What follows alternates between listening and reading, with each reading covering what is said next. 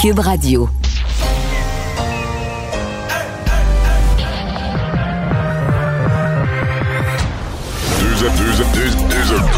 Deux animateurs cohérents, deux visions différentes. Une seule émission, pas comme les autres. Mario Dumont et Vincent Dessureau. Cube, Cube Radio.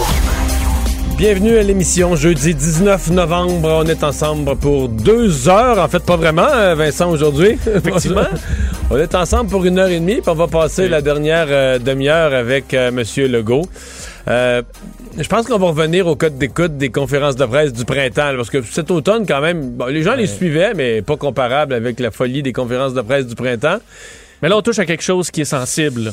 En fait, Ouais, il y a deux choses. les deux choses, ouais. Ouais, parce que tu touches à. Il faut faire des choix déchirants entre la- la- en- disons, empiéter sur l'année scolaire, empiéter sur les fêtes, jour de l'an ou pas jour de l'an.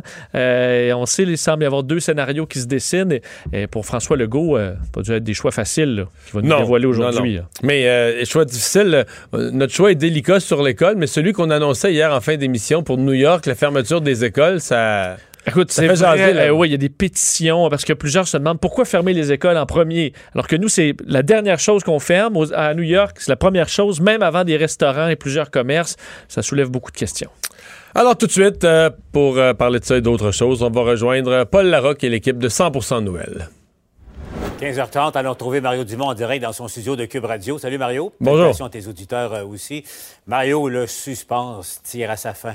Que, ferons- que ferons-nous euh, dans le temps des fêtes? Comment va se passer le temps des fêtes euh, au Québec? Euh, Hier, on se parlait, là, il y avait toutes sortes de scénarios qui couraient, euh, allonger vraiment le congé scolaire de, de- de près de plus d'une semaine, en quelque sorte. Euh, L'autre scénario, Mario, c'est euh, qui, qui- qui était discuté encore euh, ce matin à, Québec. C'était, je l'appelle le scénario court, là, Euh, pratiquement pas de journée de classe de perdu et petite fenêtre ouverte pour des rassemblements à, Noël, mais le jour de l'an, pas sûr, pas sûr. Mario, le Québec est divisé là-dessus. là. Ouais, le Québec est divisé de toutes les manières. Euh, D'abord, le- d'abord, il y a une première division philosophique. Le fait que ces deux sujets-là soient joints ou se soient joints en cours de discussion, il y a carrément des gens qui sont pro-Noël, puis d'autres qui sont pro-éducation. En d'autres termes, s'il y a un compromis à faire entre les deux, il y en a qui vont dire, bon, ben, on fêtera moins, là, l'éducation de nos enfants, c'est prioritaire. Et d'autres qui disent, non, non, là, on a besoin de savoir à Noël, puis là, au pire, s'il faut qu'on prenne une semaine de vacances à l'école, qu'on mette les jeunes en congé, tant pis. Mais donc, déjà, tu as une division là-dessus. Après ça, tu as des sous-divisions. Tu as clairement des gens qui souhaiteraient plus de liberté à Noël. As des gens qui ont vraiment l'écœur en titre, l'écœurement des mesures et qui voudraient qu'on ait vraiment plus de liberté à Noël? Ceux-là, on peut presque leur annoncer qu'ils vont être déçus. là. Moi, je m'attends à ce que ce soit quelque chose d'assez restrictif. Euh, 10 personnes, euh, on va vouloir que ce soit le plus simple possible. Je suis plus sûr qu'il va y avoir des, des, des foyers, des nombres d'adresses et tout ça. Mais euh, à mon avis, ça va être sur une assez courte période autour de Noël. là. 23, 24, 25, 26 ou 24, 25, 26. vingt. Euh, la- la- la- je pense que la grosse question, c'était de donner une souplesse aux gens qui travaillent dans la santé, qui travaillent dans les postes de police, qui travaillent, qui travaillent dans des services de nouvelles comme nous. Là. Un service de nouvelles, ça marche à 365 jours par année. Tous les endroits où, comme on dit, il y en a qui ont Noël, puis il y en a qui ont le jour de l'an. là. On s'équipe, on sépare les équipes en deux là, dans les services essentiels, puis on donne Noël aux uns, puis le jour de l'an aux autres là, pour qu'ils aient le congé. Et on voudrait pas que ces gens-là soient privés d'une possibilité de passer Noël. Alors ça, c'est la souplesse, je pense, qu'on cherche à donner. Mais outre ça, à mon avis, on, on va s'en tenir à... Ça va être ça va être très restreint, là, ce, qui va être, euh, ce qui va être autorisé. Euh, bon, on verra. Moi, tout ça est probablement. Peut-être qu'il y a encore des, des petits bouts qui sont en discussion à cette heure-ci. On le sait, des fois, on pense, les gens pensent qu'il y a un grand plan dans les gouvernements. Mais quand on a été proche du pouvoir, on le sait que souvent, jusqu'à la dernière minute, pas. L'idée générale est faite, mais des fois, jusqu'à la dernière minute, même dans les remaniements ministériels, des fois, jusqu'à la, jusqu'à la journée même, il y a un petit changement, un ajustement, quelque chose de dernière minute. On a Ouais. déjà vu ça, là, tu sais. Oui, on m'a déjà raconté qu'il y a des remaniements, Mario, qui ont changé à cinq minutes à- avant, euh, la conférence de presse, parce qu'il y a toujours quelques petits récalcitrants dans, dans ces choses-là. Mais revenons à, à nos oignons, euh, Mario. Au fond, euh, quand on y pense, il y a l'expression anglophone, tu sais, you're damn if you do, you're damn if you don't. Là, Pour le, pour le gouvernement, euh, il y aura des insatisfaits aujourd'hui, parce que, bon, les, les, les gens sont divisés. On va aller retrouver Valérie Chouinard, Mario, parce que on- on- depuis ce matin, Marianne Lapierre le fait ce matin, Valérie aussi du côté de Québec. C'est intéressant d'avoir le point de vue de Québec. Euh, Bonjour Valérie. Euh, Bonjour. Comment, comment les, les gens réagissent? Parce qu'effectivement, il y a, y a- y a deux, euh, enfin, deux volontés qui semblent se, se- entrer en collision là, en ce moment. Oui, et d'un côté, euh, je peux vous dire, Paul, que oui, il y a des gens qui disent on doit rallonger euh, les vacances, la période du temps des fêtes pour euh, maximiser peut-être les soupers en famille, mais en même temps, on dit, bon, si la santé publique, le gouvernement Legault décide que l'on doit finalement avoir qu'un ou deux ou trois soupers de Noël et qu'on garde le calendrier scolaire tel quel, bien, on va suivre les recommandations. Mais oui, les réponses sont assez partagées. Toutefois, la majorité des gens à qui on pose la question nous disent aujourd'hui, euh, les enfants ne doivent pas écoper. Hein. Vous savez, les jeunes, les adolescents qui, depuis le début de la crise sanitaire, l'ont déjà eu assez difficile, euh, difficilement, euh, doivent suivre des cours à distance, également ne peuvent pas voir leurs amis. Bref, les jeunes ne doivent pas écoper, donc ils doivent retourner à l'école le plus rapidement possible. Alors tout de suite, je vous invite à écouter quelques réactions de personnes qu'on a rencontrées. Les enfants doivent rester à l'école le plus longtemps possible, ou du moins perdre le moins de, de, de, de jours de classe. Je donnerais pour les deux, jours de l'an et Noël, me semble, ça serait plus important. Une semaine plus tard, évidemment. Évidemment. Je trouve que, que ça serait encore en rajouter là, que de leur faire manquer une, autre, une semaine supplémentaire d'école. Parce que, Mario, on, note depuis euh, un bon deux semaines, on sentait la pression sur le gouvernement, justement, pour ouvrir dans le temps des fêtes, passe-moi l'expression. Mais là, depuis, depuis 24 heures, c'est le, souci de l'éducation euh, qui, euh, qui, prend le dessus, on dirait, dans, dans, l'espace public. Mario, il faut dire qu'avec ce qu'on a appris aujourd'hui, le nombre d'échecs, le pourcentage d'échecs au secondaire a triplé au cours des, des, dernières semaines. C'est pas évident comme, comme décision à prendre pour le gouvernement. Non, mais moi, on s'en est parlé à quelques reprises. Moi, je suis très sensible euh, au nombre de, jours d'école. C'est vraiment pas quelque chose où moi, je pense qu'on devrait euh, sacrifier beaucoup. L'autre question. Donc, effectivement, il y a ce compromis-là. L'autre compromis, je pense qu'une fois qu'on va avoir le feu vert, un nombre de journées, on peut fêter Noël, puis un nombre de personnes, une dizaine de personnes, puis tout ça, pense quand même que l'histoire sera pas finie, Paul. C'est-à-dire qu'il va rester un autre questionnement, euh, que là, euh, probablement qu'on donnera des conseils aux gens ou des médecins donneront des conseils. Monsieur Legault est supposé l'aborder d'ailleurs déjà aujourd'hui, mais ce sera une première phase sur comment comment on fête Noël. Comment, tu sais, la, dernière chose, une fois que ça va être permis de le fêter, la dernière chose que les gens vont vouloir, c'est contaminer quelqu'un, rendre quelqu'un malade, rendre quelqu'un très malade. Euh, bon, euh, des gens plus âgés, évidemment. Donc ça, ça va être le questionnement d'après. La, façon de fêter, la prudence, est-ce qu'on se met en quarantaine avant? Mais là, si on se met en quarantaine avant, si on dit qu'on se met en quarantaine puis qu'on passe la semaine d'avant dans les centres d'achat à côtoyer des gens, c'est pas une bien forte quarantaine. Donc... Euh, à mon avis, ça, ça va être l'autre questionnement. Une fois qu'on va avoir réglé la question de l'école, réglé la question des, journées où on peut fêter, puis du nombre de personnes qui peuvent être invitées, euh, à mon avis, on va glisser vite là, dans, le, dans le comment. Et puis les, médecins, puis les spécialistes de, la, santé publique qui vont dire, ben voici, dans, dans une fête, si vous voulez protéger les aînés, soyez là au bout de la table. Je pense que ces conseils-là vont être écoutés très, très, mm. très religieusement. Il risque d'y avoir une certaine nervosité autour de ça parce que on veut fêter avec des gens parce qu'on les aime. Là. Mais je veux dire, parce qu'on les aime, on veut pas, on veut pas apprendre deux semaines après que, le party a tourné en, en soins intensifs. Là. Et puis, euh, ouvrons les fenêtres. Hein, je pense que ça va être une, des, directives. Mario, j'avais Dominique Anglade dans l'entrevue il y a quelques minutes, puis elle a, avancé un point intéressant. Il faudrait que le gouvernement, d'ores et déjà aujourd'hui, en tout cas, euh, annonce, prévoit euh, un déploiement de ressources de dépistage tout de suite après Noël c'est supérieur à ce qu'on a vu. Euh, je, pense que c'est une des clés aussi. Hein? Oui, c'est une bonne idée. Mais l'autre affaire, c'est une très bonne idée. L'autre affaire, c'est que je pense que peu importe le nombre de jours, qu'on rajoute euh, une semaine aux fêtes, euh, deux, trois jours pédagogiques, peu importe ce qu'on va rajouter aux fêtes, il faudrait que le temps des fêtes soit l'occasion dans le milieu de l'éducation. je sais que c'est pas facile, c'est le temps de Noël pour tout le monde, mais soit quand même l'occasion d'une une révision des mesures, d'une révision des façons de faire. Parce que quand on va rentrer en janvier, que ce soit une semaine plus tard ou deux jours plus tard, quand on va rentrer en janvier, il faudrait qu'on rentre dans des conditions sanitaires. Est-ce qu'on peut améliorer la ventilation? Je l'espère. Est-ce qu'on peut, euh, bon, même changer certaines règles, changer certaines procédures, élargir le port du masque?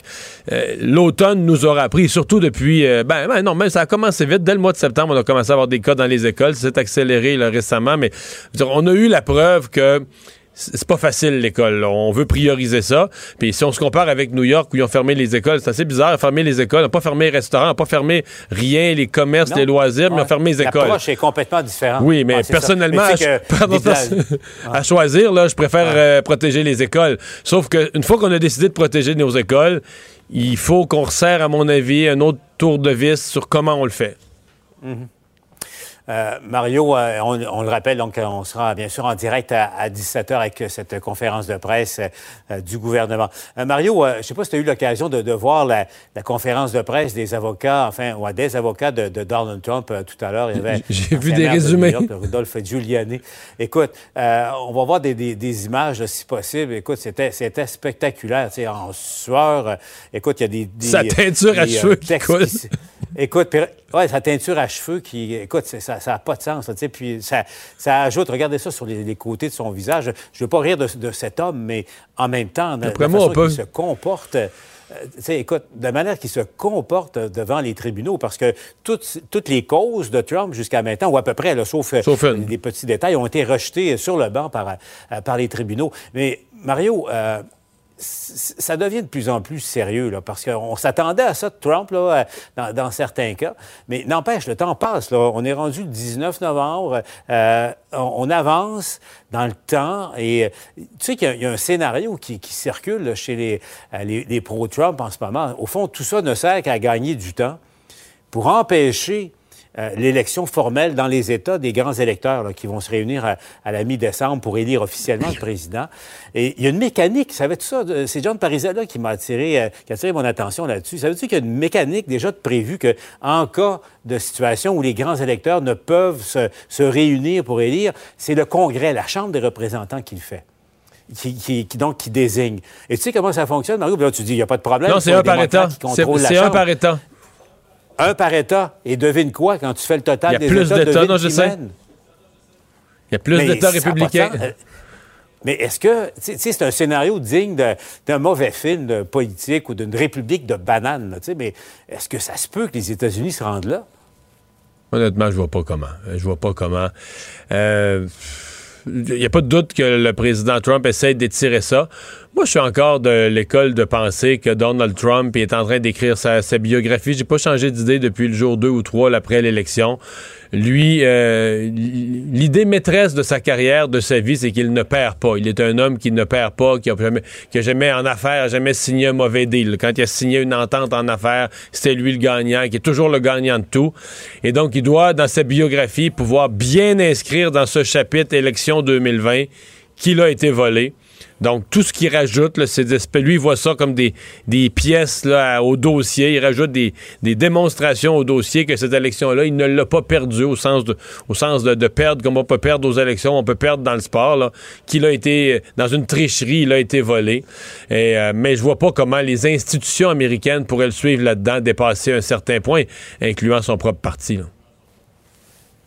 En tout cas, à suivre. Mario, un mot là, avant de se laisser sur euh, ce que le ministre de l'Agriculture a annoncé aujourd'hui. Toi, fils de, de producteur agricole, tu es, très attaché aux choses, de- aux choses de la terre. Donc, euh, accroître euh, l'autonomie alimentaire, l'autosuffisance alimentaire du Québec, euh, on entend ça depuis Jean Garon, là, sauf erreur. Euh, Est-ce que tu crois que, c'est possible et que c'est, Ah. faisable et réalisable? C'est possible et faisable. Je suis content qu'aujourd'hui, on parle de ça plus largement dans le Québec. Moi, j'écrivais des chroniques il y a cinq ans dans le Journal de Montréal, dans le Journal de Québec là-dessus. Quand on avait les surplus d'électricité, qu'on savait pas quoi faire avec, moi, je comprenais pas qu'on développe pas la culture en serre. Il y a beaucoup des, euh, beaucoup des fruits et des légumes qu'on consomme qui sont fabriqués. Bon, quand ils sont fabriqués au sud, dans des pays plus chauds que le nôtre, à la limite, je comprends. Il y a des longs, des longs frais de transport, mais on comprend que c'est le soleil qui les, a, qui les a chauffés. Il y a une économie facile à comprendre. Mais quand on les achète de l'Ontario, excuse-moi, Paul, on les achète d'une juridiction qui produit son électricité euh, euh, euh, au nucléaire, donc qui produit une électricité beaucoup plus dispendieuse que la nôtre, alors que la, la culture en serre, là, ce qui coûte cher, c'est pas la terre puis les graines, ce qui coûte cher, c'est l'énergie, le chauffage, la lumière, etc. Donc, c'est pas normal que nous, en hiver, on achète des concombres ou on achète des poivrons euh, qui, sont, qui sont produits en Ontario. C'est vraiment, vraiment, vraiment pas logique. Et bon, je pense que le plan du ministre, il est valable, mais après ça, ça prend, ça prend une volonté politique pour aller, aller au bout de ça, aller au au bout de son idée. C'est quand même euh, les chiffres là ce matin qui étaient présentés, ça me les rappelait, c'est des chiffres que je savais mais que j'avais oublié. C'est juste 51 on, pro- on- on produit juste 51% de ce qu'on mange. Là, le but c'est de le faire monter à 56% Mais tu sais 56, présentement 57 au mieux. Ouais, mais présentement, avec le territoire qu'on a au Québec, la richesse hydroélectrique, je sais qu'on a un climat pas facile pendant une partie de l'année, mais quand même, c'est pas normal qu'on produise à peine une graine de plus que la moitié de, de la nourriture qu'on consomme. C'est pas normal du tout. Le ministre, j'ai posé la question, là, le ministre m'a dit que, attention, là, il y a d'autres annonces qui s'en viennent dans quelques semaines, justement, sur euh, l'histoire de, de la production euh, en serre au Québec. Mario, il y a peut-être l'espoir, cinq ans plus tard. Peut-être qu'il a lu mes chroniques, peut-être qu'il y a un scrapbook avec toutes mes vieilles chroniques, le ministre, là, qui sait. Non, mais peut-être tu vas sur Google, puis pouf, ça ressort. Tu sais, tu sais pas pourquoi. Comme Facebook qui te ramène des photos d'il y a cinq ans. C'est peut-être ça. C'est peut-être ça le secret. Merci, Mario. Au revoir. On écoute ça à 17h. Bonne Au émission. Alors Vincent, bon, euh, bilan au Québec qui est euh, bon un peu semblable à celui d'hier, mais qui est surtout euh, tourné vers une région où ça va plus mal. En fait, le calcul que tu faisais tantôt, c'est que c'est comme c'est probablement le pire bilan pour une journée pour une région depuis le début de la pandémie. Ouais, j'ai l'impression, j'ai pas vérifié, là, mais Mario, je pense que c'est. On n'a même pas besoin de faire le calcul. là. Ça va de soi que le Saguenay-Lac-Saint-Jean, aujourd'hui, avec 241 cas. euh, on a vu à Montréal là, les- le nombre de cas qu'on a atteint. euh, Parce que Montréal, à mon avis, le sommet qu'on a eu, c'est 300 quelques. Ben, mais c'est c'est ça. beau- c'est beaucoup moins, beaucoup, beaucoup moins 300 quelques à Montréal que 240 au Saguenay-Lac-Saint-Jean. là. C'est pour ça que je pense qu'au prorata, c'est vraiment du jamais vu ce qui se passe au Saguenay. Ça va inquiéter assurément le gouvernement qui tentait de, euh, de demander vraiment aux gens d'être Ouais. le plus mais, prudents mais- mais ça confirme, comme on était à une ou deux un ou deux lits de transférer des patients. Imagine 241 aujourd'hui, ce que, ce que ça annonce. Puis là, je Dans veux 10 dire, jours. là. 10 jours, même deux l'hospitalisation, des fois ça prend deux, trois semaines. Mais ça annonce pas des bonnes nouvelles pour les hospitalisations à venir. Ça veut dire qu'à mon avis, tu vas avoir des corridors de transfert de patients du Saguenay-Lac-Saint-Jean vers au moins la région de Québec, sinon vers deux, trois autres régions pour prendre les surplus de cas. C'est pour ça qu'il faudra que ça aille mieux dans d'autres régions. Euh, Capitale nationale, aujourd'hui, 121 cas quand même. On avait connu euh, des, des journées plus basses là, récemment. Mauricie, 87. Euh, sinon, euh, le, bon, pour ce qui est de Laval, 90. Lanaudière, 118. Montérégie, 141. Alors, c'est le portrait qu'on a, euh, qu'on a à peu près aujourd'hui. Un mot, Mario, parce que vous parliez de M. Giuliani. Là. Ouais. Je viens juste de voir un tweet passer il y a quelques secondes. Parce que, bon, on sait, l'avocat de M. Trump a fait un point de presse complètement déjanté là, dans les dernières minutes. Et Chris Krebs, qui est lui qui vient d'être congédié par Donald Trump, là, qui était directeur de l'Agence de cybersécurité et des infrastructures. C'est lui qui était en charge de la sécurité de l'élection. Oui, et lui s'est fait congédier tout simplement parce qu'il a dit non, il n'y a pas de fraude euh, dans l'élection. Il a dit plus que ça, il a dit que ses, ses premiers rapports préliminaires de tous spé- Parce que lui, c'est l'Homeland Security, là, de tous ces experts sur le terrain, c'est que c'était l'élection la plus sécuritaire, la plus, c'était le mieux déroulé de l'histoire. Ben c'est ça. Il s'est fait congédier pour ça. Ben, je te dire, il vient d'envoyer un message Twitter il y a quelques minutes à peine disant cette conférence de presse, en parlant de la conférence de presse de Rudy Giuliani, cette conférence de presse est le, le 1h45 minutes de télévision la plus dangereuse de l'histoire américaine et possiblement la plus folle. Euh, si vous ne savez pas de quoi je parle, vous êtes chanceux. Bon. Bon, alors on peut dire que c'est assez, assez clair. Effectivement, on voyait M. Giuliani, qui d'ailleurs, on dit bah, 20 000 par jour, c'est son salaire, peut peut-être se payer autre chose qu'une teinture de pharmacie. Là. Parce que, je veux dire, c'est rendu du, un vaudeville, là, les, euh, les sorties de M. Giuliani, qui a sorti toutes sortes d'affaires aujourd'hui, accusé le Venezuela, George Soros, a dit entre autres aussi que Mario, si on... on- Mais là, il, il frôle les théories du complot farfelues qui circulent sur le web. Là. Ouais, il y a même un pied et demi dedans, là, Ouais. euh, absolument. Parce qu'enfin, on- ce qu'on comprend, Mario, c'est qu'il n'y a absolument pas euh, l'objectif de gagner quoi que ce soit là-dedans, parce qu'il n'y a, rien, là, c'est des coquilles vides. L'objectif, c'est de miner la confiance de la population, et ça fonctionne. On voit de plus en plus d'Américains qui croient que Joe Biden a volé l'élection, et c'est ça qu'on tente de faire, parce que devant les tribunaux, il faut présenter des preuves, et il n'y en a pas, là, Mais c'est parce que ça. C'est comme, euh, comment je te dirais ça? C'est comme, mettons, tu essaies de convaincre quelqu'un, euh, quelqu'un qui est convaincu que la Terre est plate, là. Oui. Tu vas dire n'importe quoi, tu comprends? euh, ils sont allés en bateau en, en- en- en allant au bout de la Terre. Finalement, ils ont fait le tour, puis ils vont encore dire que, ouais, mais c'est parce qu'ils se sont trompés de chemin. Donc, tu sais, tu Effectivement. gagnes jamais la discussion, là. Tu fais jamais faire ta preuve, même si tu envoies les photos d'un astronaute, peu importe la preuve. Ben, et si toi, tu dis à un- quelqu'un qui croit que la Terre est plate, tu dis, Hey, j'ai entendu dire qu'il y a un gars qui a tenté d'y aller, puis là, il y a des bateaux qui sont arrivés qui l'ont arrêté, puis là, lui, après ça, il va répéter ça. Là. Comprends? T'as pas besoin d'avoir de faits réels. C'est un peu ce que fait. euh, Mais là, c'est exactement ça. là. C'est que mais même le président Trump, euh, il demandait un recomptage en Georgie. L'État de la Georgie, qui est républicain, accorde un recomptage en disant on va les compter, les bulletins, on va les compter à main. On va leur faire au complet, on va faire la job, Un là, par un par un à main. Mais le lendemain de ça, le Trump s'est bien rendu compte qu'il allait avoir l'air fou, qu'est-ce que tu veux. Il arriver avec un résultat, peut-être quelques votes de différents, mais je veux dire, le même, globalement, le même résultat, le même gagnant, la même affaire. Là, il, a bien appelé- il s'est mis à appeler ça un fake recount. Parce que là, supposément qu'il manquait d'observateurs pour le recount. Ben, je veux dire, il manquait pas de. C'est des républicains qui l'administrent. Il y avait des observateurs des deux partis, comme il y a toujours des observateurs des deux partis. C'est pour ça que l'objectif, c'est de miner la crédibilité euh, de l'élection. Et ça, par contre, ça fonctionne. Il n'y a rien qui fonctionne. Tu as 29 défaites sur 30 et la seule victoire étant vraiment mineure. là. Euh, 29 défaites en ligne devant les tribunaux pour euh, l'équipe de Rudy Giuliani. Alors, l'objectif, c'est Mais c'est juste de fascinant, brasser de la merde. C'est fascinant. C'est comment. bon, c'était huit personnes, on dirait sais, c'est huit, euh, huit perdus.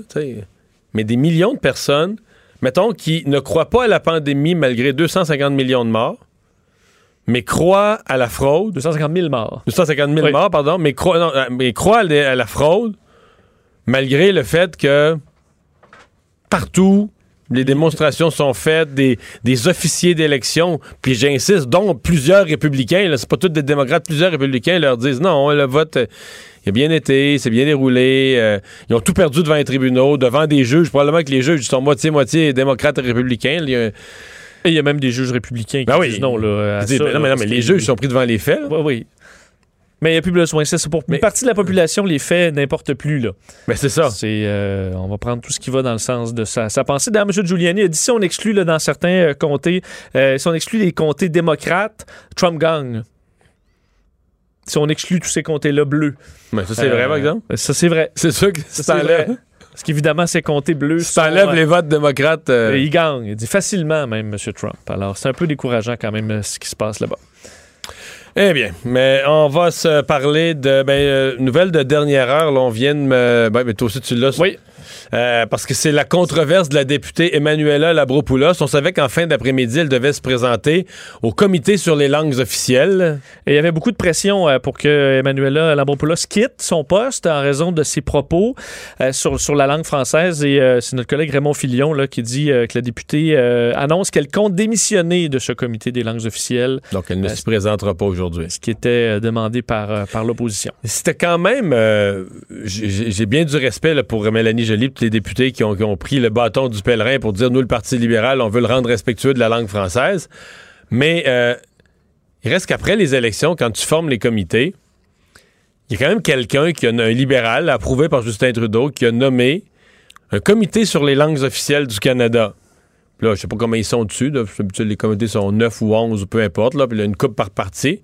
Puis le Parti libéral dit nous, faut qu'on nomme quelqu'un. Ils ont nom des députés, le Parti libéral, non à grandeur du Québec. Mais celle qui nomme sur le comité sur les langues officielles pour les représenter du Québec, c'est une Québécoise qui dit ne pas aimer le français, qui aime mieux parler en anglais, qui a, parlé juste en anglais son investiture au point que ça, que ça a fait des articles dans les journaux.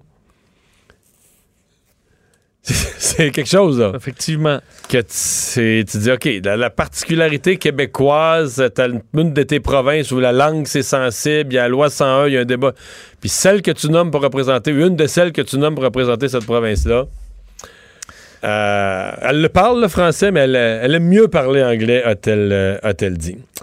Euh, bon, euh, Gilbert Rozon de retour en cours aujourd'hui. Oui, et euh, d'ailleurs, euh, on apprenait que ça vient euh, de, se, de se terminer, la couronne qui a terminé sa plaidoirie en demandant la condamnation de Gilbert Rozon pour viol et attentat, à la pudeur.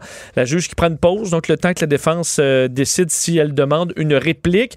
Alors, Rozon, qui à 66 ans était de retour aujourd'hui pour les plaidoiries, et on sait que son avocat l'avait fait, et là, c'est au tour de la couronne qui veut, bon, évidemment, euh, bon, défendre la crédibilité euh, de, de la plaignante parce que lors des plaidoiries, la défense, au début du mois, avait euh, bon, tenté de démonter la crédibilité de cette femme, disant que les événements avaient été marqués du sceau et du respect de la courtoisie. C'est ce qu'on avait raconté dans son propre témoignage. Gilbert Rozon qui avait assuré avoir respecté le consentement.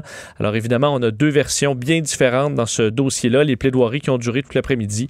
La juge Mélanie Hébert, donc, qui prend cette affaire en délibéré. On va attendre de voir s'il y a une réplique d'ailleurs euh, dans ce dossier. Merci. Culture et société.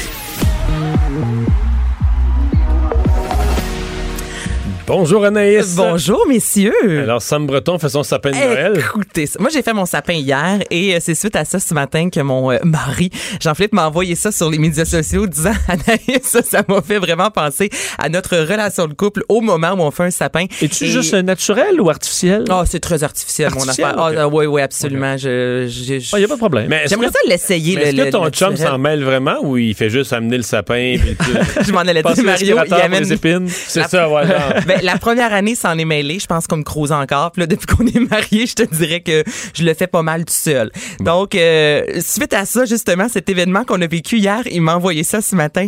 Et il y a beaucoup de couples, selon moi, qui vont se reconnaître. C'est délicieux. Sam Breton, évidemment, c'est un court extrait que je vais faire entendre qui a publié ça sur les médias sociaux. Donc, c'est le sapin de Noël. Et là, j'avoue que c'est beau. Oh, that's the spirit. Là, on en met combien de ça au juste, des boules de même, là? Ben non, mais tu peux pas mettre ça là. Mais ça. Là, là, à chaque année, je te répète la même affaire, OK? Tu peux pas mettre deux boules de la même couleur, une à côté de l'autre. Ah oui, c'est vrai, ça me revient, là. Puis je me souviens aussi, là, à chaque fois, là, que je m'en calisse.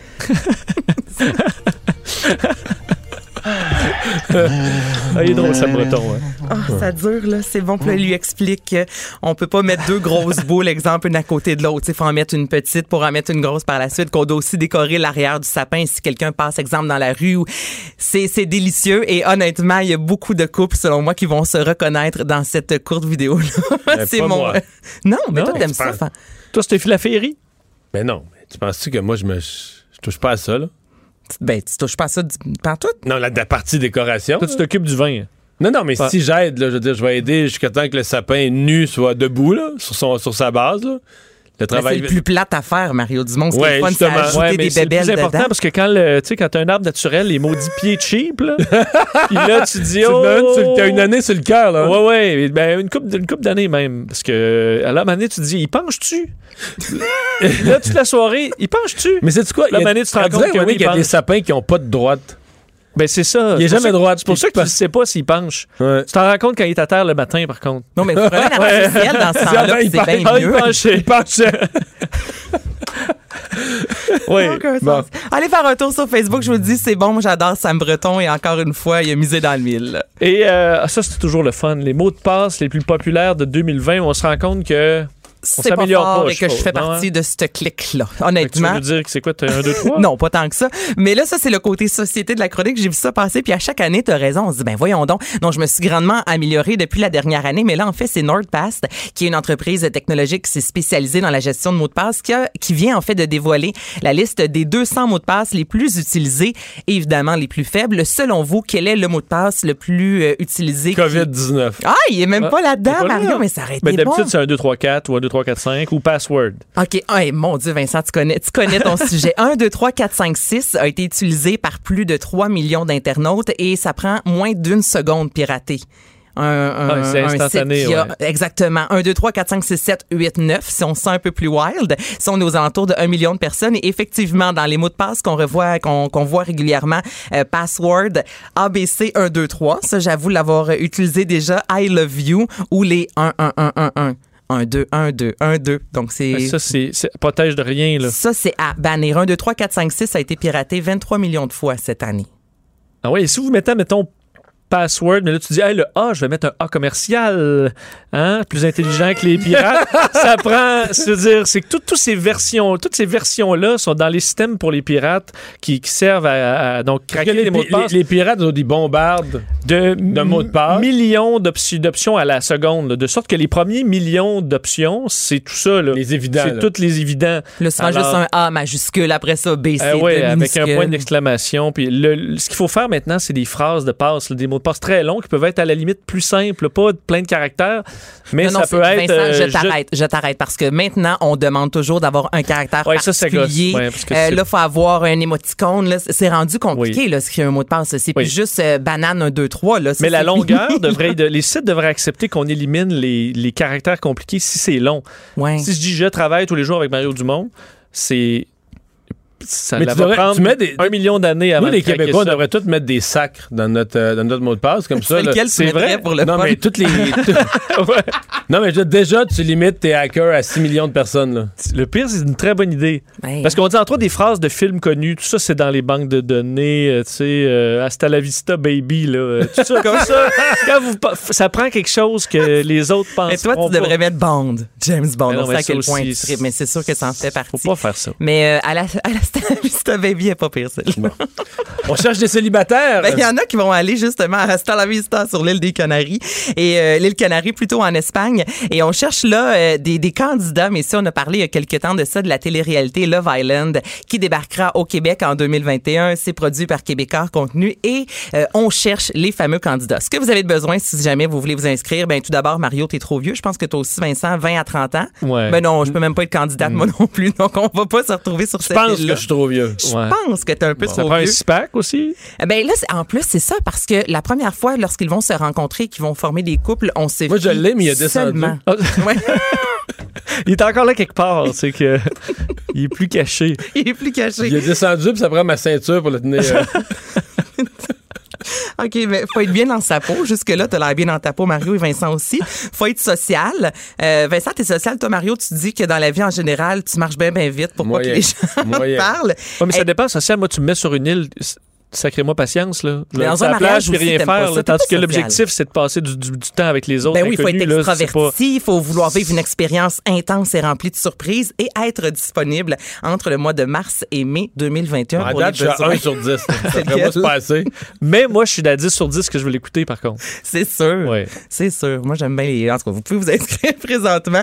LoveIslandQuébec.com. Et on a des Québécois honorés à l'Académie française. Le cinéaste Xavier Dolan, qui a huit films à son actif, qui a reçu euh, le prix du cinéma René Clair. Il y a également Lise Gauvin, qui est une autrice, entre autres, qui a reçu de son côté euh, un prix également, Grande médaille de la francophonie. Donc, c'est évidemment une bonne nouvelle pour euh, ces deux Québécois-là. Et autre chose qu'on a appris aujourd'hui, je sais pas comment gérer cette nouvelle-là, donc je vais vous la partager. Vous me direz comment gérer ça. Spike Lee, que vous connaissez, ce grand réalisateur vient d'annoncer euh, que son prochain film sera une comédie musicale sur le Viagra. C'est tout ce que j'ai à dire sur le sujet. On n'a pas beaucoup de détails. Mais ça chante pas dans. C'est dans les pubs de Cialis que ça chante, c'est ça? Mais les pubs de... C'est vrai, t'as raison. c'est un peu court c'est un peu court pour être une comédie musicale. Ouais, euh, Un court métrage, un très court métrage. Mais t'as raison, dans les publicités de Viagra, euh, on- pendant plusieurs années, c'est vrai, tu voyais l'homme et la femme qui chantaient en sortant de la maison. Donc, ce qu'on sait en fait, c'est que le film sera basé sur un article paru dans la revue Esquire, euh, All Rise, The Untold Story of the Guys Who Launch Viagra, et euh, qu'on va revenir un peu sur le, le- le médicament qui a été popularisé aux États-Unis, notamment en 1998, qui a été produit par Pfizer. C'est ce qu'on sait. Comment vous gérez ça, cette... Ça va faire 30 ans sur Broadway. tu penses? Je sais pas. Mais là, Broadway, présent, Broadway présentement, un peu de C'est difficulté. tranquille. Ouais. Mais euh, je- c'est ça. C'est- Je l'avais pas vu venir. Non? À suivre. Merci, Anaïs. Mario Dumont et Vincent Dessureau. Inséparables comme les aiguilles d'une montre. Cube Radio. Annonce ce matin euh, du gouvernement du Québec euh, sur un thème qui est devenu quand même pas mal à la mode dans cette année de pandémie, l'autonomie euh, alimentaire. Euh, le ministre de l'Agriculture, des Pêcheries et de l'Alimentation, André Lamontagne, est avec nous. Bonjour. Monsieur Dumont, bonjour. 157 millions, est-ce que est-ce que ça va faire une différence? Est-ce qu'on peut changer le cours des choses en cette matière? Ben, je vous dirais que d'abord, là, depuis deux ans, on a, on a vraiment mis en place tout un plan d'action pour la politique bioalimentaire par filière et tout ça. Alors, déjà, le milieu est engagé. Là, on arrive avec des actions qui sont très ciblées, mais en arrière de cette annonce-là, il y a tout un travail, si on veut, là, de vraiment décortiquer puis vraiment identifier qu'est-ce qu'on doit faire puis où on doit le faire pour que l'aiguille bouge. Alors, on est très confiant là, que ce qu'on vient d'annoncer ce matin avec la mobilisation des partenaires, là, ça va avoir un impact euh, très, très intéressant. Vous me parlez de l'aiguille, donc la mesure du pourcentage de ce qu'on produit, de ce qu'on mange, pardon, qui est produit chez nous. Euh, vous l'avez dit dans votre communiqué ce matin, qui est à 51 C'est quand même pas élevé. Si on regarde qu'on est, tu sais, euh, Québec, le, Québec, il y a la ville de Montréal, mais le reste, c'est assez rural, un grand territoire, l'hydroélectricité, qui l'électricité vraiment pas chère. C'est pas une excellente performance, si on regarde ça historiquement pour le Québec, d'arriver aujourd'hui puis qu'on produit juste 51 de ce qu'on mange? Ben, écoutez, 51 c'est c'est des milliards et des milliards et des milliards qui sont produits par nos, nos producteurs, nos transformateurs. Et puis l'objectif qu'on a, le, le défi Mais- que j'ai lancé à la population, c'est le 12 dollars par semaine, c'est d'augmenter d'un milliard de dollars par année. C'est, beaucoup d'activités. Ouais. Vous dire que si, si pour euh, aller chercher un milliard de plus, il faut que chaque ménage mette 12 piastres de plus de son épicerie dans des produits, euh, en fait, en substitution de produits étrangers par des produits québécois. Tout à fait. Qui remplace le 12 dollars sur un panier moyen de, de- des ménages à chaque semaine. Là, puis à la fin de l'année, c'est un milliard de plus là, pour nos producteurs, nos pêcheurs, nos transformateurs. Comment on le, fait? Parce que je veux dire, le consommateur, là, pour bah, peut-être qu'il y a des produits, là, les, les logos Aliments Québec, il y a peut-être des gens qui cherchent ça. Mais pour une bonne partie, les gens vont regarder qu'est-ce qu'il y a ces tablettes, qu'est-ce qui est disponible, qu'est-ce qui est offert. Et que, le supermarché a une grosse influence, là, ce qu'il met la tablette d'en avant ou ce qu'il met, comme euh, ce qui est à bon prix, euh, bien offert. Est-ce que, est-ce que c'est là que vous voulez agir? Ben, on veut agir. On, on a annoncé ce matin, là, c'est quand même, on a, on a presque triplé euh, euh, les budgets alloués là, à la promotion d'aliments du Québec, mais aussi il avoir beaucoup d'interventions de fait au point de vue de la signalisation, l'identification des produits en magasin. Après ça, naturellement, au niveau de l'offre, là, on- naturellement, on est là pour répondre aux besoins des consommateurs. Puis parallèlement à ça, je peux vous dire, cet été, là, j'ai fait la tournée de tous les dirigeants, les présidents de nos, nos grands détaillants, j'ai eu des entretiens téléphoniques. Déjà, la pandémie, euh, déjà, ch- chacune des chaînes ont quand même des bons programmes, si on veut, pour favoriser puis mettre de l'avant la- la- la- l'approvisionnement de, de produits euh, québécois, de produits locaux. Mais la pandémie a amené une sensibilisation additionnelle. Et puis, je peux vous dire que c'est ça, là, les, les- les entretiens que j'ai eus cet été, et puis ce qu'on a présenté, là, je pense que tout, tout le, le- le circuit, là, production, transformation, distribution, je pense qu'il y avoir une meilleure cohésion, une meilleure volonté de mettre de l'avant les produits du Québec, puis ça devrait rapporter. Essayons de mettre ça concret pour les gens. Nommez-moi ou jasez-moi de, de produits là, que le- le- de consommation courante où vous vous dites, vous, comme ministre, euh, dans cette catégorie-là, euh, on pourrait, on, de- on devrait manger plus québécois. là. Puis où ce serait? Est-ce qu'on produit en serre? Est-ce qu'on produit au champ? Ben d'abord, si on parle, euh, aujourd'hui, on avait les gens de Bœuf Québec qui étaient avec nous à l'annonce. On est identifié naturellement que la filière bovine au Québec, c'est une filière qui a énormément de potentiel de, euh, de croissance. Si on parle, vous parlez de tout le secteur maraîcher, on a une Mais, mais le bœuf, je vous arrête, je vous arrête parce que je connais ça un peu. Le bœuf, c'en est un beau secteur. On mange beaucoup de bœuf, mais j'en ai connu personnellement des producteurs de bœuf qui ont mangé leur chemise. Comment ça se fait qu'au Québec, on n'est pas capable de faire de l'argent? Les gens qui ont fait du bœuf pour plusieurs euh, ont tous mangé leur chemise. Pourtant, ces tablettes de nos épiceries, c'est plein de bœuf. Euh, Qu'est-ce que. On n'a pas les bonnes méthodes, on n'a pas les bonnes espèces, les, les, les, les- les- euh, on produit pas les bonnes catégories. Qu'est-ce qu'on fait de pas correct? Ben, je vous dirais que l'en- l'enjeu qu'on a chez nous, c'est beaucoup au niveau de toute la question de la transformation, l'abattage, la transformation, là, pour se faire d'une façon efficace, d'une façon productive, pour justement qu'une fois que le, que le bœuf a été engraissé puis qu'il a été abattu puis qu'il est transformé, ben, quand il se ramasse sur les tablettes de nos supermarchés, un qui soit disponible aussi puis qu'il soit compétitif. Alors, on a un travail, euh, on a un travail important à faire au point de vue des abattoirs, au point de vue de toute la productivité au niveau de la transformation, au niveau de, la production bovine. Parce qu'au niveau des, techniques de- de- d'engraissement, au niveau des, cheptels et tout ça, il y a du très bon travail qui se fait au Québec à ce niveau-là. Là. Donc, ce que vous nous dites qu'il faut faire, est-ce que vos les millions que vous avez annoncés ce matin vont aller là-dedans, aider à développer les, usines d'abattage, de transformation qui, qui vont euh, donner la valeur ajoutée aux produits?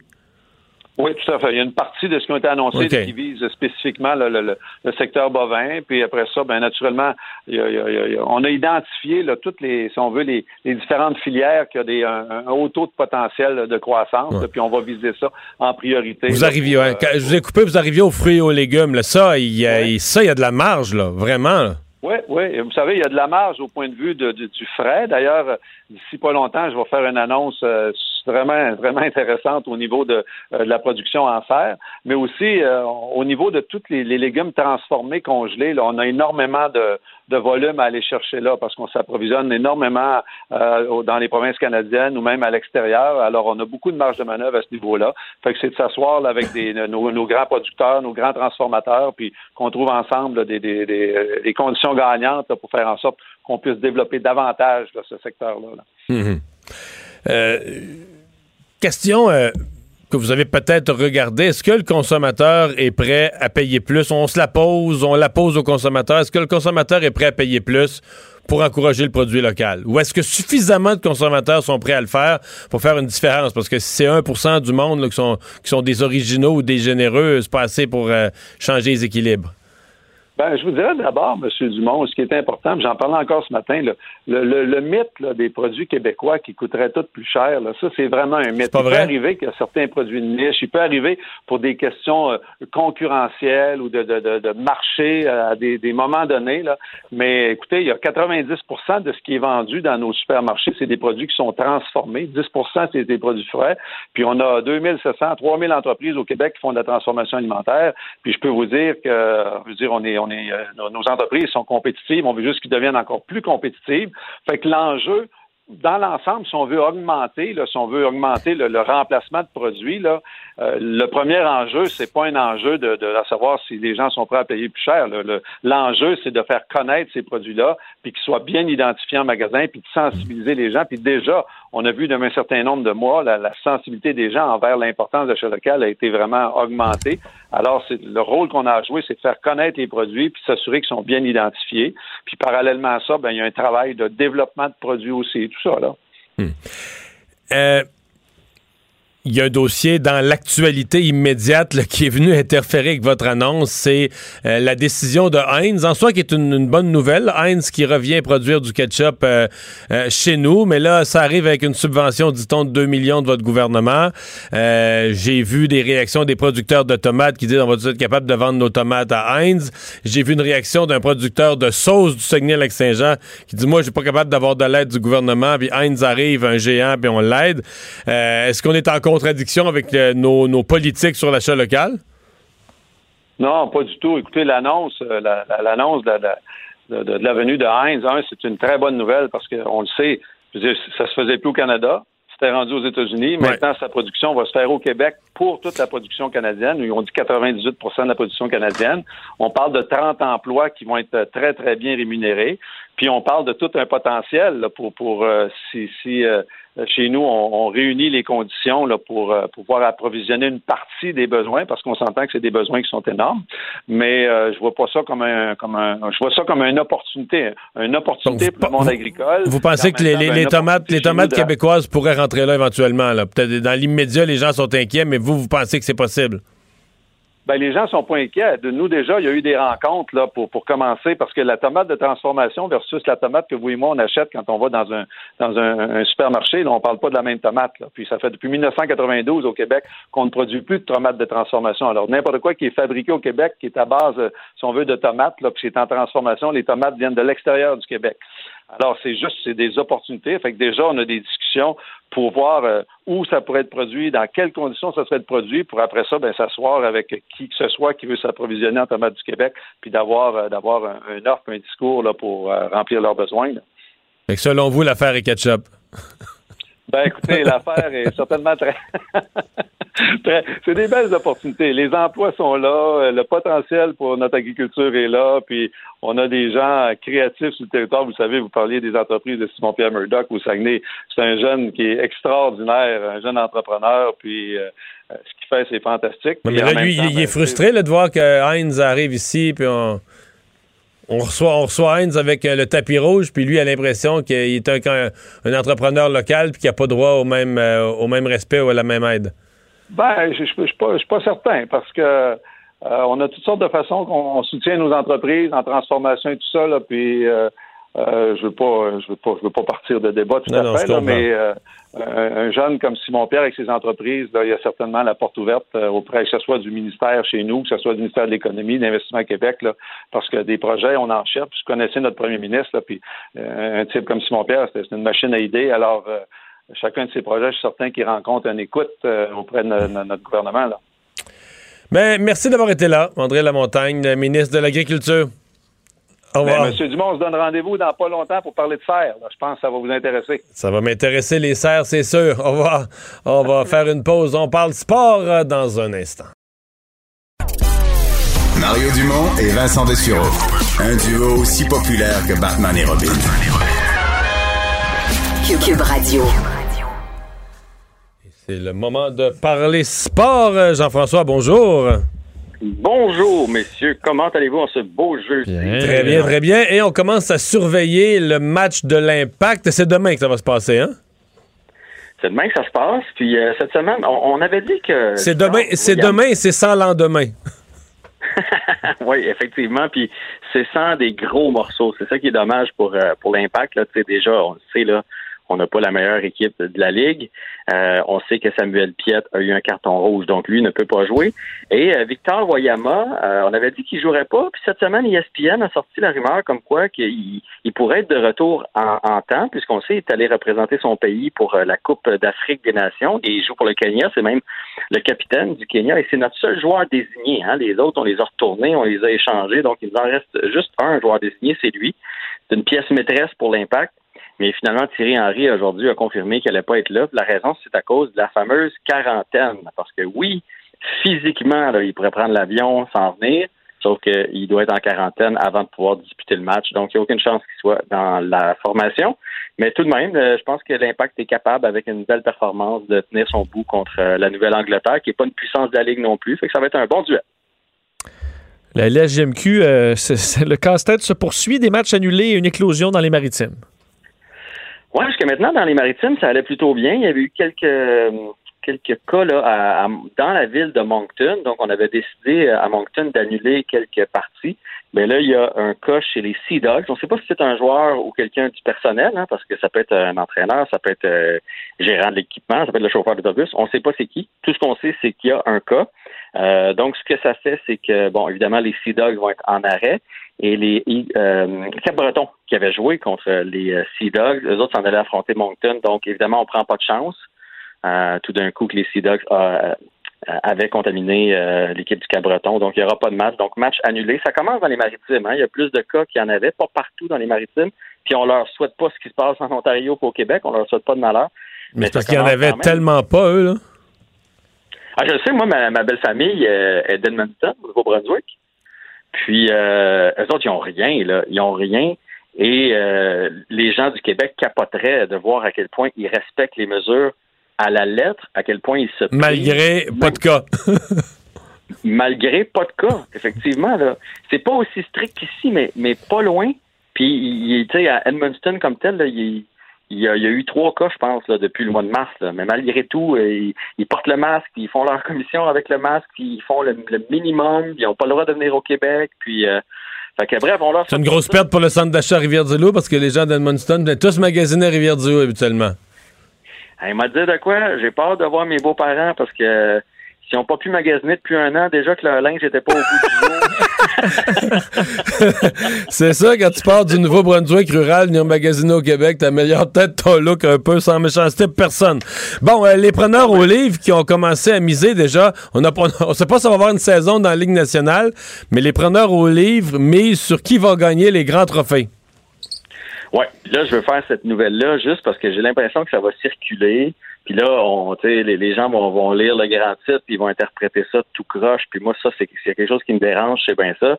C'est que Carey Price est vraiment pas dans les favoris pour gagner le Vizina.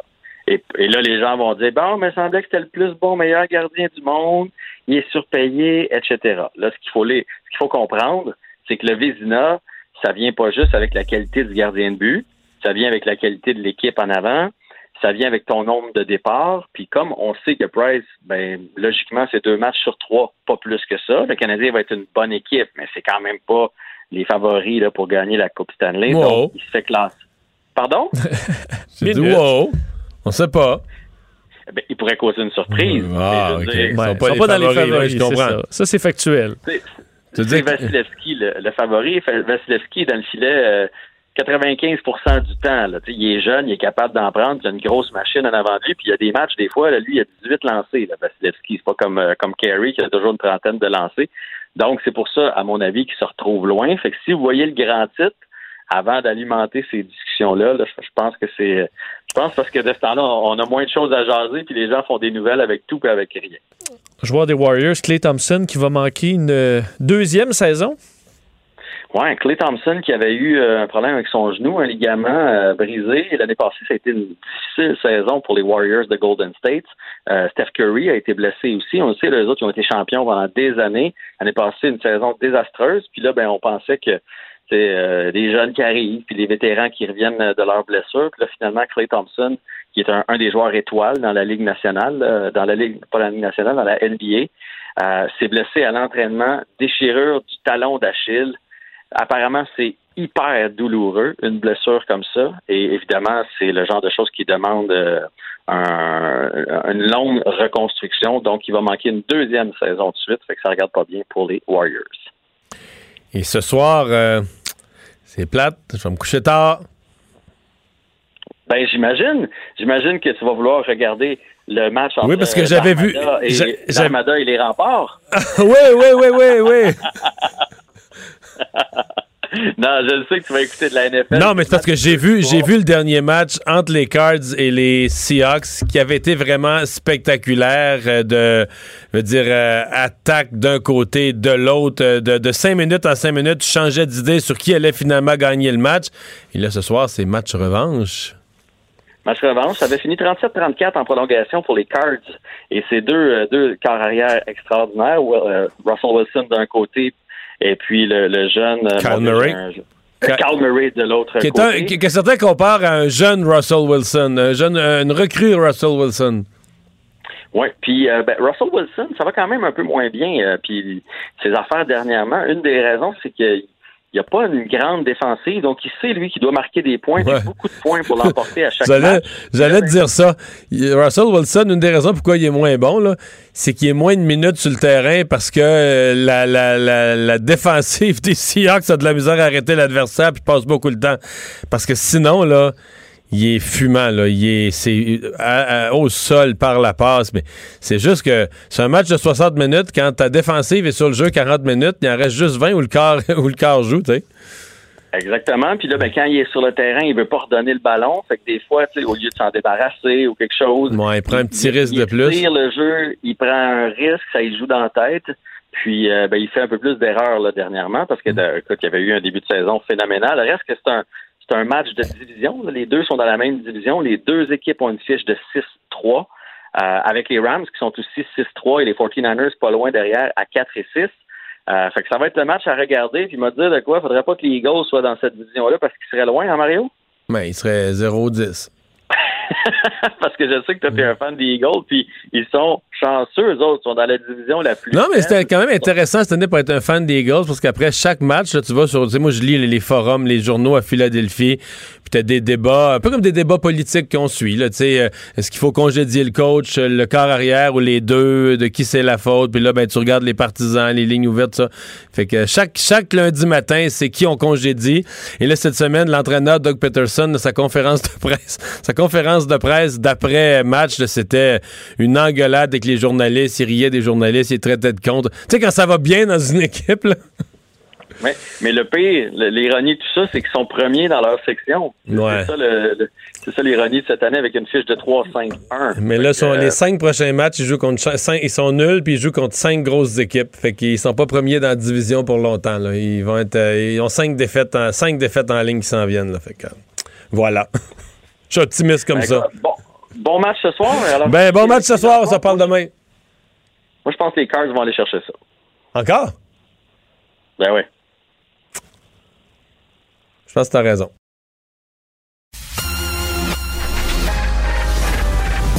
Mario Dumont et Vincent Dessureau. Des propos crédibles, avec des fois un brin de sarcasme. Ben, quand les nouvelles sont moins crédibles. là. Mario Dumont et Vincent Dessureau. Cube Radio.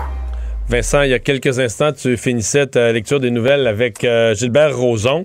Euh, on en a su une chose de plus, c'est on va avoir le résultat avant Noël? Oui, le verdict euh, le 15 décembre. Donc, la juge Mélanie Hébert qui. euh, qui, Corrige-moi, mais il me semble qu'Éric Salvaille, c'était le 18. Exactement, c'est le 18 euh, de 18, donc quelques jours plus tard. Alors, on a quand même Dans la même semaine, deux euh, dossiers, évidemment, qui ont leurs différences, mais qui. dans, pour la- même, la- dans la même famille d'accusations criminelles. là. Exact, et de personnalités connues, euh, de Non, procès c'est parce que j'essaie d'imaginer tous les scénarios. Là, si on a deux condamnations, deux acquittements ou un, un, mais dans tout le... Si on a deux acquittements, là, on lance une discussion publique à la veille de Noël, d'après moi. Tu as tout à fait raison euh, de, de penser à ça. Alors, le 15 pour euh, Roson, le 18 pour Salvaille. Et il y a Joe Biden qui s'adresse à la presse. Lui et Mme Harris ont rencontré les gouverneurs. Oui. Discuté, rencontré virtuellement. là. Effectivement, pour discuter, entre autres, évidemment, de la COVID là, qui euh, fait bon, une montée fulgurante aux États-Unis présentement. M. Biden a dit que ça. est-ce qu'il y, a des- excuse, est-ce qu'il y a des gouverneurs républicains qui ont boycotté la rencontre? Il semble. Bonne question. Je J'ai pas vu ça nulle part. C'est une bonne question. Euh, mais on- M. Biden disait qu'il bon, avait quand même pu avancer sur plusieurs dossiers, mais on sait, euh, monsieur, donc la, succession, donc euh, l'équipe de Joe Biden et de Kamala Harris n'ont pas accès à plein d'informations euh, et à tout ce qui est normalement disponible à un président élu en raison de cette obstruction faite par Donald Trump et ses contestations judiciaires. Alors, on lui a posé la question, entre autres, qu'est-ce qu'il croit là, que tout ça, le fait qu'on ralentit et que euh, la transition ne se fait pas de la bonne façon, est-ce que ça va causer des pertes de vie aux États-Unis? Je vous fais entendre sa réponse. If nothing fundamentally changes between now and uh, beginning of February, we're, up, we're likely to lose up to 400, total of 400,000 lives, another 150,000 lives. And uh, so it's real. And there is no excuse not to share the data and let us begin to plan. Alors, M. Joe Biden dit euh, si rien n'est fait, il n'y a pas un virage clair, on va perdre 150 000 Américains selon les projections d'ici le début février, et que le fait qu'on qu'on retarde et qu'on ne donne pas les données à l'équipe de transition, ça va retarder. là. Alors, on dit que lorsque Joe Biden va entrer au pouvoir, ben, on va perdre des, de journées précieuses à analyser ces données-là, alors qu'on pourrait le faire déjà, et que ben, ça va retarder et euh, causer des pertes de vie. On lui a posé la question est-ce Mais que d'ailleurs, si ces pertes de vie-là ont lieu, mettons que Trump continue à pas s'occuper de la COVID, les pertes de, de- de vie ont lieu. Moi, je suis dans l'hypothèse où Trump, il n'y a plus d'avenir politique, mais est-ce que son parti, est-ce que le Parti républicain, je comprends que le parti et le président ont fait plus une différence aux États-Unis, mais est-ce qu'il n'y a pas un point de rupture où l'histoire va retenir pour des années à venir que le Parti républicain, à un moment, comme un parti qui a fait des conneries dans une guerre ou un grand moment, est-ce que l'histoire va pas revenir que, retenir que le Parti républicain, au moment où des milliers de vies étaient en jeu, a, a niaisé? En tout cas, je me pose la Mais question. souvent posé des questions. Est-ce que les, les, les, les- républicains vont payer le prix et il- Hmm. est-ce qu'ils le paient? Ouais. Euh, J'ai la réponse. euh, Oui. Ils rencontraient neuf gouverneurs. là, qui sont, ils ils ont comme un comité de leadership des neuf gouverneurs qui représentent les 50 autres. Et effectivement, il y a cinq républicains, quatre démocrates sur le lot. Donc, euh, ils étaient tous là. Ils étaient tous là. Bon. Il n'y a pas de boycott de- des républicains de la rencontre avec le, avec le le président élu Joe Biden. Et questionné sur euh, si c'est si important là, une transition ordonnée et que ça va causer des pertes de vie, pourquoi on n'envisage pas chez les démocrates des options légales pour forcer l'équipe Trump à révéler ces données-là? Joe Biden a dit que c'était une perte de temps parce que les options légales, ça allait prendre trop de temps et qu'on allait arriver au 20 janvier de toute façon. Alors, euh, situation très tendue aux États-Unis encore, alors que les cas, je voyais en Illinois, entre autres cas, là, à 14 600 cas, 180 morts. Euh, on sait que... Mais hier, on a frisé les 2000 morts aux États-Unis. On était autour, dépendamment, c'est toujours euh, qui compte à partir de quelle heure, là, mais on était entre 1800 et 1960 morts hier. Alors, c'était une situation, euh, un- on n'a pas vu ça depuis six mois. Là. Hmm. Des- quand- alors, on approche vraiment du 2000 morts. On l'atteindra peut-être dans les prochains jours. Lundi, c'était M. Legault avec son ministre de l'Environnement qui présentait son plan vert. Aujourd'hui, c'était du côté de Justin Trudeau. Oui, Justin Trudeau, écoute, après, il faut dire, il avait rencontré Greta Thunberg, ça fait déjà plusieurs mois, mais il avait, s'est engagé vraiment à aller de l'avant avec euh, quelque chose de sévère là, pour être carboneutre d'ici 2050. C'est l'objectif euh, que se donne donc le gouvernement fédéral en présentant son, son projet de loi pour lutter contre la, po- la- la pollution, la loi canadienne sur la Moi, si j'étais au responsabilité. pouvoir, je prendrais des engagements pour 2100. Mais mettons le double de... Oui, mais sur 80 ans. Et là, je suis un visionnaire. Puis là, tu peux dire, moi, je vois plus loin. Puis il faut avoir de grandes ambitions. Voilà. Parce que M. Trudeau dit, en fait, euh, donc, il faut atteindre le euh, carboneutre, c'est-à-dire que tout ce qu'on fait en carbone est compensé d'une façon ou d'une autre. Euh, le problème, c'est qu'au-delà de ces chiffres-là, on ne, on ne, ça ne contient aucune mesure spécifique. Aucune C'est un cadre. autre cible, aucune conséquence. Euh, si le gouvernement n'atteint pas ses cibles, il n'y a rien là, là-dedans. Ce qu'on répond du côté du parti du gouvernement libéral, c'est que euh, la conséquence, si on ne respecte pas ça, le carboneutre en 2050, la conséquence, ben, ce sera à l'urne, ce sera aux Canadiens de décider lors des élections si euh, ils en paient le prix. As-tu calculé que les élections à date fixe, là, il était en 2019? mais Là, il Ah, risque d'avoir. y a-tu des élections en 2050? Ben là, ça dépend, parce qu'il y a des gouvernements minoritaires, ça change le 4 ans. Là. On le saura pas. Mettons qu'il y en a en 2021. le 2021, 25, 29, 33, 47. Là, je présume qu'il n'y a pas de minoritaire. 41. euh, 45, 49. C'est aux élections de 2053. Bon, en 2050. Quelqu'un va être sanctionné. Quel âge aurait Justin Trudeau? 81. Ben, 81, ouais.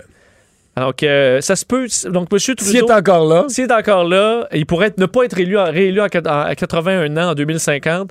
En 2053, si jamais les, euh, les, les Ouais. cibles ne sont on va, pas on va quand même, va mais, on, mais va quand même, on, on va quand même fixer des cibles intermédiaires, de 5 Oui. ans en 5 ans. Euh, oui, 2030, premier euh, bilan, là, donc en 2030. Plusieurs organismes voulaient 2025, un premier jalon là, à respecter. C'est parce que chaud chaudé craint l'eau froide. Le problème en ces matières-là, les, les gouvernements ont toujours de grandes ambitions pour dans 20 ans ou dans 30 ans, mais l'année d'après, tu refais le bilan et tu dis, ah ben, il n'y a rien eu de fait. Non, c'est ça. C'est facile à dire. Dans, de toute façon, tu peux repousser un peu le bilan euh, euh, indéfiniment. Donc, euh, quand même, euh, bon. ça, c'est quand, quand t'es jeune, là, ta mère te demande de faire le ménage de ta chambre, tu dis, garde, là, on est au mois de décembre, je vais le faire à la fin de l'année scolaire, là, mais je vais en faire tout un. Je vais tout repasser, chaque tiroir, je, je vais le faire comme il faut. Ouais, mais- j'attends pour faire le grand, grand ménage. Mais là, entre-temps, de vendredi à vendredi ou de samedi à samedi, La année l'été passé. ouais, c'est Fait que ça. Le prochain grand ménage du printemps, c'est l'année suivante. En tout cas, on verra. Évidemment, plusieurs organismes trouvaient que, c'est, euh, que ça manque un peu de dents, là. Euh, alors qu'un autre parti qui serait élu, par exemple, le Parti conservateur, pourrait euh, enlever Ouais. tout ça. là. Mais, mais, mais c'est parce que le problème d'engagement à aussi long terme, déjà que le gouvernement a de la misère à contrôler ce qui va arriver l'année prochaine dans, ses propres, dans sa propre cour. Quand tu t'engages à ce qui va arriver en 2035 ou en 2050, dans une matière où il y a plein d'affaires qui vont venir influer, là, la technologie, L'économie aussi. L'économie, mais la technologie risque d'en faire plus que le gouvernement. C'est pour ça que quand le gouvernement arrive, c'est comme cette semaine lundi, quand Legault nous a mis 2035 les autos électriques. Ouais, mais s'il y a des inventeurs qui, qui améliorent en fou la pile électrique en 2000, de- mettons en 2023-2024 sur deux ans, transforme radicalement. On a des véhicules pas trop chers, très Ben, Peut-être efficaces. qu'en, peut-être qu'en 2030, on va avoir beaucoup plus de véhicules électriques que le gouvernement prévoit. puis- mais à l'inverse, si ça stagne un peu, un peu cette industrie-là, ben, peut-être qu'en 2035, on sera pas prêt. Puis la capacité des gouvernements, mettons, de, du gouvernement du Québec, là, dans l'univers d'une industrie euh, automobile mondiale, d'infléchir les, les- que les, constructeurs vont faire, c'est limité. là. On, on fait des ballons un Mm. peu, on se pète de la broue. Euh, tentative de meurtre en plein jour euh, dans le quartier Villeray à Montréal. Oui, toute une histoire. D'ailleurs, la victime euh, de, ce- de cette tentative de meurtre en plein jour ce matin, là, à 8h20, euh, donc en début de journée, là, dans le quartier Villeray. un quartier un- que je connais très bien, là, que j'ai habité, où j'ai des amis encore, que j'ai habité pendant que j'étais à Mont- C'est vraiment là, tranquille. C'est pas le Montréal des bars puis des. C'est ça. C'est résidentiel, c'est toutes des, des familles. Tranquille, tranquille, tranquille. Et euh, selon les informations obtenues par TVA, euh, c'est la, la- la victime est Franz Louis, donc 50 ans, un homme bien connu des policiers euh, qui serait en lien avec la mafia. Il a été donc atteint de plusieurs projectiles à bord de son véhicule BMW ce matin, donc garé sur la rue Fabre. Il a été transporté à l'hôpital, donc quand même blessé assez gravement. Euh, les médecins qui craignaient pour sa vie ben, ça, un, un certain moment. Et euh, on parle d'une opération professionnelle. Alors vraiment, euh, la personne à savait pied, ce hein? qu'elle faisait. Tout le monde l'a vu, le type partir à pied. euh. Oui, partir à pied, on dit peut-être plus loin, il y avait une voiture qui Ouais, l'attendait, sûrement, là, évidemment. sûrement. Mais Moi, je il est- pense pas qu'il a pris le métro avec son gun. attendait l'autobus, la 73. Euh, non, tu as tout à fait raison, euh, Mario, mais je, je tenais à le mentionner quand même. Et euh, un homme avec plusieurs antécédents criminels a été arrêté d'ailleurs quand même euh, récemment. C'était en juillet dernier, la dernière, la dernière arrestation dans des dossiers de préusuraire, d'extorsion, utiliserait l'intimidation, des menaces de violence pour parvenir à, à ses fins. Alors, euh, ben, ça, ça se termine comme ça. On verra son état de santé. Il est euh, hospitalisé toujours au moment où l'on se parle. Et dans tes nouvelles plus légères, ben légères, je sais pas comment je peux appeler ça une nouvelle un peu plus légère, on a frôlé la fin du monde, c'est ça? Ben, euh, pas vraiment. Pas Vous allez peut-être voir euh, sur euh, les réseaux sociaux circuler une histoire comme quoi vendredi 13, là, Donc, le dernier Ça vendredi. peut pas être pire, là. Un Ça peut vendredi pas être 13. pire. Un astéroïde a frôlé la Terre. Souvent, quand on dit frôler la Terre, on parle à 10 000 km. C'est plus ou- c'est frôlé au niveau spatial. Ben, C'est quand même frôlé. On parle de 380 km. Ça, c'est proche. Ben, c'est proche. Je veux dire, euh, on s'entend un astéroïde. C'était assez gros pour détruire la Terre, c'est entre nous ici puis le Saguenay. là. Quand même Ouais. pas si grand. Mais est-ce qu'il était si gros que ça? Mettons maintenant qu'il avait frappé Montréal, est-ce qu'il aurait cassé une vitre, détruit une maison, détruit un pâté Ça de aurait maison? fait un baboum, là, à peu près. Rien. Parce que ça, ça mesure pas l'équivalent d'un autobus euh, scolaire. Mais ça se désagrège ça pas. se désintègre dans l'atmosphère. Pourquoi on en parle? C'est parce que c'est un record euh, de, de proximité. Que- Il y a eu des astéroïdes de cette taille-là qui ont frappé la Terre, qui ont, euh, mais ils ont frappé la Terre. Là, on calcule ceux qui ont frôlé. Et ça, 380 km, c'est du jamais vu. C'est le plus Euh, proche. Le plus proche qu'on n'a jamais pu documenter. Et ce qui peut inquiéter certaines personnes, c'est Mais qu'on- quand un astéroïde rentre dans la, la- la- la stratosphère, là, dans, l'atmosphère, Oui. je dire, est-ce qu'il y a du solide qui se rend pour frapper le sol ou ça se, dés- ça se désintègre complètement? Dans ce ce cas-là, on dit qu'il se serait probablement pas rendu au sol ou peut-être des petites miettes. Euh, on avait vu, entre autres, en Russie, là, un, un astéroïde beaucoup plus gros, de 5 à 11 mètres, qui avait frappé en Russie et qui avait détruit là, des, euh, des vitres là, qui, qui avaient éclaté Moi, je me dans souviens. toute une ville. C'est Peut-être un peu plus ça qu'on aurait pu voir, mais même pas. Là. Le problème, c'est que l'astéroïde étant, ayant frôlé la Terre, son orbite autour du Soleil était de près de deux ans pour nous, mais là, il est revenu à un an, 315 jours, parce que l'orbite a changé en raison de cet euh, effet de la Terre. Alors, sachez-le, si vous voyez ça, c'est- on n'a pas passé près de la fin du monde le, le vendredi 13, parce que là, ça aurait été le bout, Mario. Euh, un astéroïde qui détruit une ville en pleine pandémie en 2020, un vendredi 13. Euh, Ça aurait été le bout de la merde, mais là, il a frôlé en plus le Mais ce que Pacifique. tu alors viens, il ce que tu viens de décrire, là, oui. c'est qu'il a tourné autour de la Terre, ça a changé son axe, il va revenir plus vite, puis tout ça, là. Oui. Ça prouve pas que la Terre est ronde, ça? Euh, oui, ben ça, ça fait partie des histoires que la NASA nous, euh, nous sort pour nous bourrer. là. OK. Qu'on prend de temps en temps pour euh, te faire croire. Le, le commentaire de Richard Martineau. Des commentaires pas comme les autres. Bonjour, Richard. Mario. Alors, ce que je comprends, c'est que toi, présentement, tu es assis avec euh, un verre de vin, du popcorn, tes, tes petites cartes d'invitation à Noël pour la parenté, puis t'attends conférence de presse, c'est ça? non, mais écoute, je suis en train de changer d'idée. Je t'ai dit hier comment ça se fait. J'ai lu un texte dans le Devoir aujourd'hui sur l'exemple australien. Écoute, c'est vraiment, c'est vraiment particulier. L'Australie, là, maintenant, actuellement, au moment où on se parle, tout est ouvert, les restaurants, les terrasses. euh, Mais ils ont plus de ma COVID, là. fille a une amie. Non, ils ont plus de COVID. Ma fille a une amie qui, qui vit en Australie. Elle vient de lui écrire. Elle s'en va dans un festival de musique, elle, là. là. Bon. on a perdu Richard. Festival de musique, puis, euh, puis de musique. Euh, Euh, Juste de dire, on, euh, on dit euh, que le- le- l'homme frappé. oui. Ah, Richard est revenu. Richard est revenu. Vas-y. Bon, je suis là. OK, on ben, t'a excuse-moi. On a fait. entendu l'expression festival de musique. Oui, alors il y a un festival de musique en Australie, euh, euh, tout est ouvert. Ce qu'ils ont fait, c'est qu'à partir de juillet, ils ont tout fermé. Ok, Va bien, la technologie. Ah, fermeture des bars, tout a fermé au grand complet en juillet en Australie. Et là, ils ont dit, c'est pas vrai qu'on va faire comme les autres pays, on va ouvrir, on va fermer, on va ouvrir, on va fermer comme en accordéon. Alors, ils ont dit, on va réouvrir, on va déconfiner à une condition, lorsque il va y avoir moins de 5 cas par jour pendant deux semaines. Quand on va avoir deux semaines avec moins de 5 cas par jour, là, on va réouvrir, et parce que ça veut dire qu'on a quasiment tué le virus. Et Sauf que qu'ils ont fait. là. Sauf qu'ils ils- sont une île. Ils n'ont pas de frontières terrestres. C'est une île. Comme la Nouvelle-Zélande. qui, Eux, c'est zéro cas. hein. La Nouvelle-Zélande, tu as vu, la, la semaine passée, il y a deux semaines, ils ont eu un cas, une étudiante. Ils ont confiné la ville d'Auckland. Jusqu'à temps que En la santé... Australie, ça allait pas à un moment donné. Là. En Australie, avant juillet, quand ils ont décidé de tout fermer, ça allait pas du tout. Là. Ça, ça- ça- Non. ben, c'est certain que c'était pas aussi grave. Mais que c'est parce qu'une autres fois que tu l'as, parce que le problème, pas, ouais, mais le problème, une fois que tu l'as pris le contrôle dans ton pays, c'est le contrôle des frontières. Si plus personne, mettons que tu es en Australie, tu es une île, puis personne n'a la COVID, là, il te reste à gérer les gens qui arrivent à l'aéroport ou, en- ou dans un port, là. Il n'y a pas de frontières terrestres, il n'y a pas de camionneurs, il n'y a personne qui arrive d'un pays voisin, là. Fait que la seule chose que tu as à contrôler, c'est les, que les gens qui arrivent au port et aux aéroports se mettent en quarantaine. C'est quand même plus facile. Mais ils ont tout fermé. hein. Fermés, eux autres. Là. C'est Hmm. comme, euh, il y avait pas de visiteurs, il y avait pas de visiteurs étrangers, il y avait rien. Et si les ressortissants australiens revenaient chez eux, ils devaient aller dans un hôtel. Dans un hôtel et rester là pendant deux semaines. Ils ont été plus sévères que nous. Et là, nous autres, c'est certain là, que si on redéconfine dans le temps des fêtes, ben, c'est certain qu'il va y avoir un prix à payer en janvier. J'espère que le prix ne sera pas trop élevé, trop Nous autres, on fera pas l'accordéon. là. On va serrer la Mhm. ceinture pendant longtemps. Les Australiens ont chialé de juillet en octobre. Et c'est en octobre qu'ils ont slacké un peu, mais sauf qu'ils ont serré la ceinture pendant tellement longtemps qu'ils en ont venu, venu à bout. Reste dans, le- dans le domaine de la santé, Richard, avec euh, ces médecins qui euh, demandent de décentraliser le système de santé.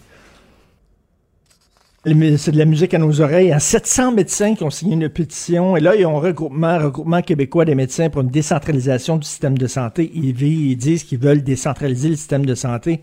C'est tellement gros, et surtout avec la réforme Barrette, on a créé un monstre. Et là, la tête en haut ne sait pas absolument pas ce qui se fait en bas. Puis on dit, il faut pour les gens qui sont sur le terrain, de l'autonomie pour les hôpitaux, parce que là, ils doivent toujours, quand ils veulent faire quelque chose, ils doivent toujours demander la permission à la direction régionale du CI3S ou du, du SUS, etc. C'est une énorme machine. La preuve, la preuve la, la plus probante de ça, c'est lorsque Mme McCann, Danielle McCann disait, il n'y a pas de déplacement de travailleurs dans les CHSLD un à un autre, il y en a pas. Sur le terrain, il y en avait. Les gens, ils savaient. Moi, j'avais des téléphones de gens qui travaillaient dans le milieu de la santé. Elle disait, elle dit n'importe quoi, il y en a. Donc, pas qu'elle mentait. Je ne crois pas qu'elle mentait à la population. Elle ne le savait pas. On a Ah rendu non seulement un elle ne le savait pas, mais énorme. Ouais, mais on lui, on lui garantissait le contraire. là. Quand elle demandait, elle, à ses, ses sous-officiers dans chacune des régions, on lui disait ce qu'elle voulait entendre, même si, même si c'était pas la réalité. Je pense qu'il y a eu de ça. il y en avait, là, et je pense qu'au moment où on se parle, il y en a encore du déplacement peut-être d'un CHSLD à l'autre, mais là, parce que peut-être manque de personnel et tout ça, mais écoute, c'est énorme. Et là, c'est le fun de voir qu'il y a des médecins qui ont allumé puis qui disent c'est trop gros, il va falloir décentraliser. C'est la même affaire avec la DPJ. Hein. Les problèmes, un des problèmes, c'est pas le seul, mais un des problèmes avec la DPJ, on le après l'histoire de Granby, c'est qu'ils ont été absorbés dans un système tellement énorme qu'il n'y avait plus absolument d'autonomie. Il n'y avait plus d'autonomie, il n'y avait plus d'indépendance. Et là, ben, c'est bien de voir que le vin est en train de tourner. 700 médecins, c'est pas rien. Tu veux finalement euh, nous euh, parler de la. Voyons, je l'ai plus devant moi. Les blues. Les blues, oui, oui, oui, médicales. qui ont été payés. Mais est-ce que c'est le scandale là, du gouvernement fédéral d'il y a quelques semaines? Ben écoute, là, c'est, c'est euh, oui, les blues, là, ça, ça, ça a pas de Christie de bon sens. Écoute, ça va, c'est, non, non, c'est des blues, c'est un, c'est un texte récent, là. C'est un texte qui date d'aujourd'hui. Qu'est-ce que tu dis il y a quelques semaines? Oui, parce qu'il y En avait fait, une histoire d'un payé. un ami libéral, c'est pas le même. Il y a un ami libéral là, qui, avait, qui avait commandé des blues, qui avait peut-être. C'est pas la même chose, mais on a acheté des blouses, on a fait importer des blouses de Chine à trois fois le prix. Il y a des importateurs québécois, ils ont dit, nous autres, on aurait pu le faire beaucoup moins cher. On importe, nous autres aussi, du stock de Chine. Comment ça se fait qu'il n'y a pas eu d'appel d'offres? Ils se demandent, mais le truc, c'est que eux autres, ils vont selon leur compte. hein. Au gouvernement, ils connaissaient une entreprise, blablabla, on lui a donné le contrat. Sauf qu'il y en a d'autres entreprises qui auraient pu le faire beaucoup moins cher. Je pense que, euh, j'en parlais ce matin avec Yves Daou de la section la, section argent du Journal de Montréal qui dit il n'existe pas de registre avec, euh, mettons, euh, les gens qui importent du matériel médical de l'étranger, les gens qui en confectionnent et tout ça, un genre de catalogue au gouvernement, bon, là, on a besoin de blues. Qui fabrique des blues? On va les contacter pour savoir c'est quoi leur prix, euh, c'est quoi, bon. Il n'y a pas ce genre d'affaires-là. Et écoute, euh, il y, y a un texte aussi dans le Journal de Montréal très intéressant qu'on qu'on donne pour la pandémie pour faire importer du matériel médical. Et on donne des contrats, mais de plusieurs centaines de millions de dollars à des entreprises qui n'ont pas de site Internet, qui sont pas présents nulle part. Tout le monde se demande c'est quoi ces entreprises-là. Ils ont aucune présence nulle part. Et là, ils ont regardé, euh, à un moment donné, le journal, ils ont regardé une adresse d'une entreprise qui a reçu un très, très gros contrat. Et c'était une petite maison unifamiliale dans l'ouest du pays. Et c'est tout, c'était pas une entreprise. On se demande c'est qui ces gens-là. Ils manquent totalement de transparence. Comment ça se fait qu'il n'y a pas d'appel d'offres? Là, ils disent oui, mais c'était urgent. On avait besoin Non, c'est sûr qu'il n'y avait pas tant les Écoute, appels d'offres. Les appels d'offres, c'est des, des semaines, là. Ça prenait du matériel avant hier, là. Mais. c'est- Écoute, là. C'est le danger, non, hein. mais eux autres, ils disent- Les autres, écoute ça, là, c'est 171 millions. Écoute, Campbell Drug Stores. Alors, c'est situé à Mississauga, en Ontario. Bon, là, je pense qu'on a perdu définitivement la, la communication euh, avec euh, Richard. Euh, sais pas s'il était dans son frigo. Je ne sais pas hein, ce qui se passe avec c'est peut-être les astéroïdes là, qui tournent autour de Richard. Parlant d'astéroïdes, il nous reste quelques secondes, mais tu voulais aussi nous parler des, des dinosaures? Oui, un mot sur les dinosaures parce que euh, étude que j'ai trouvé très intéressante qui posait la question parce que plusieurs scientifiques euh, Mario disent depuis des années que si ça n'avait été s'il n'y avait pas eu d'astéroïdes, les dinosaures se seraient éteints d'eux-mêmes parce qu'ils étaient en déclin. Et une équipe de chercheurs de l'université de Bath est allée rechercher avec les derniers fossiles retrouvés, donc les dernières informations sur le monde préhistorique pour se rendre compte que non, au contraire, ça fonctionnait encore très bien, et probablement qu'il sera encore là aujourd'hui, dominerait encore le monde avec euh, une variété incroyable de dinosaures qui est encore okay, en grande donc la nouvelle, c'est que c'est pas vrai qu'ils seraient disparus C'est pas vrai, ils seraient là. Donc on sait qu'ils ont vécu pendant plus de 150 millions d'années. Et il n'y a rien qui dit que sans cet astéroïde-là, il se serait éteint. Alors il y en aura encore aujourd'hui partout, Mario. Et nous, on serait des petits mammifères, des rats au sol. Qui auraient peur des dinosaures. Ouais, alors l'astéroïde était notre ami pour ça. Merci Vincent. Au retour, on vous présente la conférence de presse de François Legault. Mario Dumont et Vincent Dessureau. Joignez-vous à la discussion. Appelez ou textez le 187 Cube Radio 1877 827 2346. Cube Radio. Cube Radio. En direct à LCN.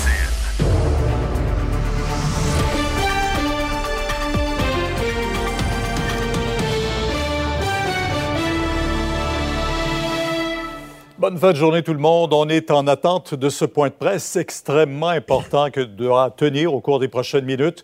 Le premier ministre François Legault, le ministre de la Santé sera là, de même que le ministre de l'Éducation et le directeur de la Santé publique. Bien sûr, euh, j'invite d'abord et euh, souligne euh, tout de suite en saluant les auditeurs de Cube Radio qui sont avec nous ce soir. Deux questions qui obsèdent les Québécois à quelques jours des fêtes. Bien sûr, on se demande à quoi justement on va rassembler notre temps des fêtes, combien de temps durera le congé scolaire également. Alors le gouvernement qui doit en faire l'annonce au cours des prochaines minutes, euh, d'autant plus qu'on apprend encore aujourd'hui, vous le voyez, ce bilan qui est très lourd encore, 1207 nouveaux cas de la COVID, 34 décès malheureusement, euh, une personne en moins hospitalisée, mais on en a une de plus aux soins intensifs. Et quant au congé scolaire, maintenant, ben, on a vu que les Québécois sont extrêmement divisés sur cette question d'un congé prolongé pour les élèves. C'est un sondage euh, commandé par la Fédération des comités de parents du Québec. Je joins tout de suite mes collègues Mario Dumont, Emmanuel Travers et Paul Larocque qui sont avec moi ce soir. Bonsoir tous les trois. Bonsoir. Et euh, certainement, je le soulignais, le point de presse euh, le plus attendu du premier ministre. Et les, la question n'est pas aussi simple que je vais vous la poser. Le premier ministre va-t-il choisir Noël ou la scolarisation des jeunes ou encore peut-il faire le choix des deux de façon sécuritaire? Emmanuel d'abord.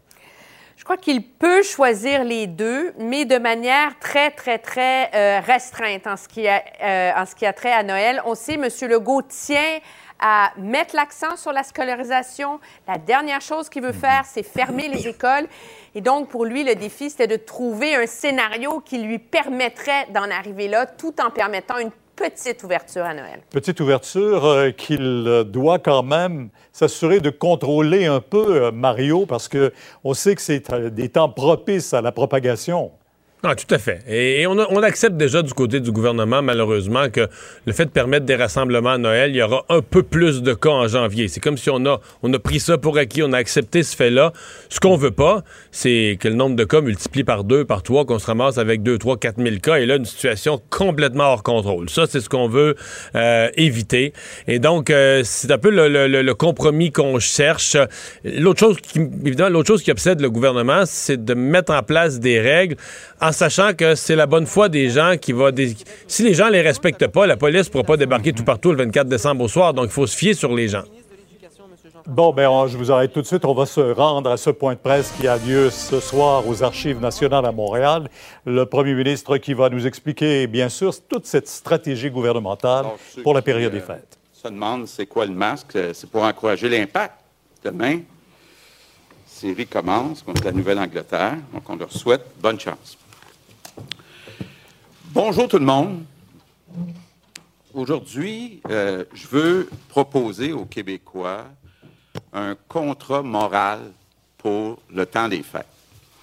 Ce qu'on propose, c'est de permettre les rassemblements familiaux durant quatre jours. Pas obligé de prendre les quatre, mais euh, il y a quatre jours qui seraient permis, 24, 25, 26, 27 décembre. En échange, donc c'est un contrat, il y a deux côtés.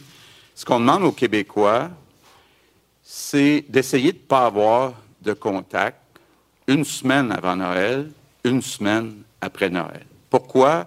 Ben, pour éviter euh, de pousser la propagation euh, du virus. Donc, on voudrait que pendant les rassemblements, les gens aient été confinés, dans le fond, pendant une semaine, puis après qu'ils restent confinés pendant une semaine. Donc, pour y arriver, première chose, j'ai besoin de la collaboration des employeurs. On ne réussira pas là, à ce que ce soit 100% mais d'abord, tous les employeurs qui sont capables de, faire faire du télétravail à leurs employés, ça, ça inclut le gouvernement du Québec, euh, il faut le faire. Deuxièmement, pour les entreprises où c'est possible de réduire les activités une semaine avant, une semaine après Noël, ce serait l'idéal. Donc, on le demande, évidemment, euh, on veut pas, on l'exige euh, pas. Pour les écoles, ce qu'on propose, c'est qu'il y ait de l'enseignement à distance. D'abord, si on regarde avant Noël, il y a euh, des écoles qui déjà étaient fermées le 21-22 décembre, mais il y en a qui sont ouvertes. Puis la plupart des écoles devaient être ouvertes aussi le 17 et le 18 décembre. Donc, ce qu'on demande, jeudi le 17, vendredi le 18, lundi le 21, et mardi le 22, qui est de l'enseignement à distance. Donc, ça veut dire, entre autres, là, que euh, les enseignants vont travailler, vont parler une fois par jour au moins avec les étudiants, même au primaire, et il y aura du travail qui va être donné. Donc, on parle là de deux à quatre jours, dépendamment des écoles, des régions. Pour après Noël, les écoles devaient être réouvertes, les écoles primaires. Commençons par les écoles primaires. La plupart, c'est le 5 novembre. Il y en a que c'est le 6 ou le 7 novembre. Donc, il n'y aurait aucun changement pour les écoles primaires. Donc, ils réouvriraient, euh, rouvriraient euh, à la date prévue, 5, 6, 7 ou 8 euh, janvier. Donc, ça serait clair. Pour ce qui est du secondaire. Bon, faut comprendre qu'au secondaire, c'est un peu moins difficile de faire de l'enseignement à distance. Donc, euh, euh, on prolongerait le congé jusqu'au lundi 11 janvier. Donc, ce serait comme ça à grandeur du Québec, parce qu'à grandeur du Québec, on souhaite que durant les quatre jours, les familles puissent se rencontrer et donc, on veut idéalement avoir une espèce de confinement une semaine avant une semaine après. J'insiste pour dire, ce n'est pas des vacances. Euh, il va y avoir du travail de donner euh, aux élèves et il va avoir un contact, soit par euh, visioconférence, soit par téléphone, donc avec les enfants. Ce qui est important aussi d'ajouter, on a au Québec des écoles spécialisées qui donnent des services à des enfants qui ont besoin de services particuliers. Ces écoles-là vont rester ouvertes pendant toute la période euh, qui était initialement prévue. Pour ce qui est des services de garde, ça va être la même chose que les écoles primaires. Les seuls services de garde qui vont être offerts, ça va être pour les euh, services essentiels. Les parents, les adultes qui donnent des services essentiels. Exemple, les gens de la santé, les enseignants, les gens des services de garde, donc le personnel des services de garde. Donc, euh, euh, si on se fie à ce qui s'est passé au printemps, ça veut dire qu'il y aurait très peu d'enfants dans les services de garde pendant euh, la période du 17, 18, 21 et 22 décembre. Je reviens sur les rencontres du 24 au 27. D'abord, c'est important de préciser que si quelqu'un a des symptômes de la COVID, il ne faut pas qu'il aille à ces rassemblements-là. Donc, euh, c'est important de s'isoler quand on a euh, des symptômes. On ne veut pas aller contaminer puis se sentir après coupable d'avoir contaminé, euh, entre autres, nos aînés, les personnes qui sont plus vulnérables. Donc, il faut faire attention. Il faut tout faire pour les protéger. Puis même si on a fait une semaine de confinement avant le rassemblement familial, ben, c'est important de se laver les mains souvent durant la soirée. C'est important autant que possible de rester à deux mètres, surtout des personnes vulnérables. ce que je veux dire aussi, pour en avoir parlé déjà avec quelques personnes, pas ma mère, euh, mais ça se peut qu'il y ait des parents ou des grands-parents qui aient peur, qui trouvent que c'est trop risqué, puis qui préfèrent annuler ces rassemblements-là. Il faut que tout le monde au Québec respecte ça. S'il y a des parents, des grands-parents qui disent Moi, j'aime mieux qu'il n'y ait pas de réunion cette année, il faut absolument euh, respecter euh, ça. Pour eux autres qu'on le fait, le fait qu'on ne le fera pas contre euh, eux autres. Donc, ce que je propose, c'est un contrat moral. Donc, d'un côté, il, va pouvoir y avoir des rassemblements, maximum 10 personnes. 24, 25, 26 ou 27 décembre. Mais de l'autre côté, on demande de tout faire pour que la semaine avant et la semaine après, les personnes n'aient pas eu de contact avec d'autres personnes. Je comprends qu'il y a des gens qui vont dire Ouais, mais qu'est-ce qu'on fait au jour de l'an? On écoute la santé publique.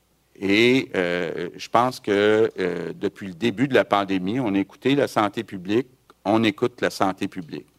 Euh, c'est sûr que si on permettait les rencontres le 1er janvier, bien là, ça viendrait créer des problèmes additionnels là, pour la semaine après. Donc, euh, euh, c'est pour ça qu'on accepte de dire euh, il ne faut pas qu'il y ait de rencontres. Je comprends que ça peut être une logistique pas nécessairement facile. Je pense entre autres aux parents euh, qui ont des enfants une semaine sur deux. Il va falloir s'arranger. Peut-être qu'il y en a un qui, est, qui a des enfants le 24-25, puis que l'autre a des enfants euh, le 26-27. Mais moi, j'ai confiance là, que compte tenu euh, de, de, l'urgence, la gravité de la situation, qu'on va réussir à trouver des compromis. Les parties de bureau, évidemment, sont interdits.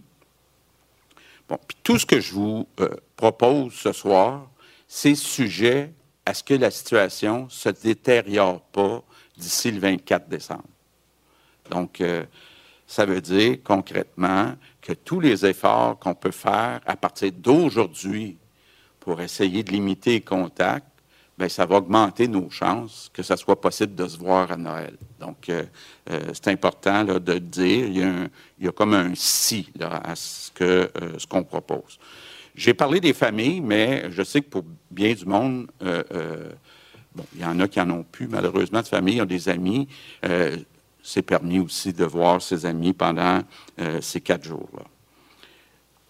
maintenant, concernant les autres mesures, les mesures qu'on a mises en place au début octobre, restaurants, salles de spectacle, les gyms, la situation encore, il y a trop de cas, euh, puis il y a trop de pression encore sur le réseau de la santé. Donc, malheureusement, je vous annonce que euh, ces places-là vont rester fermées jusqu'au 11 janvier. Espère qu'à partir du 11, on va être capable de les ouvrir. Ça suppose qu'il y a une baisse euh, du nombre de cas d'ici le 11 janvier. donc, je comprends que c'est pas drôle pour, je pense entre autres aux restaurants, euh, évidemment, toutes les mesures d'aide qu'on avait annoncées vont être prolongées jusqu'au 11 euh, janvier. Et euh, ben, on espère là, que la situation va s'améliorer. Mais quand on regarde la situation un peu partout dans le monde, ben, on peut se dire deux choses.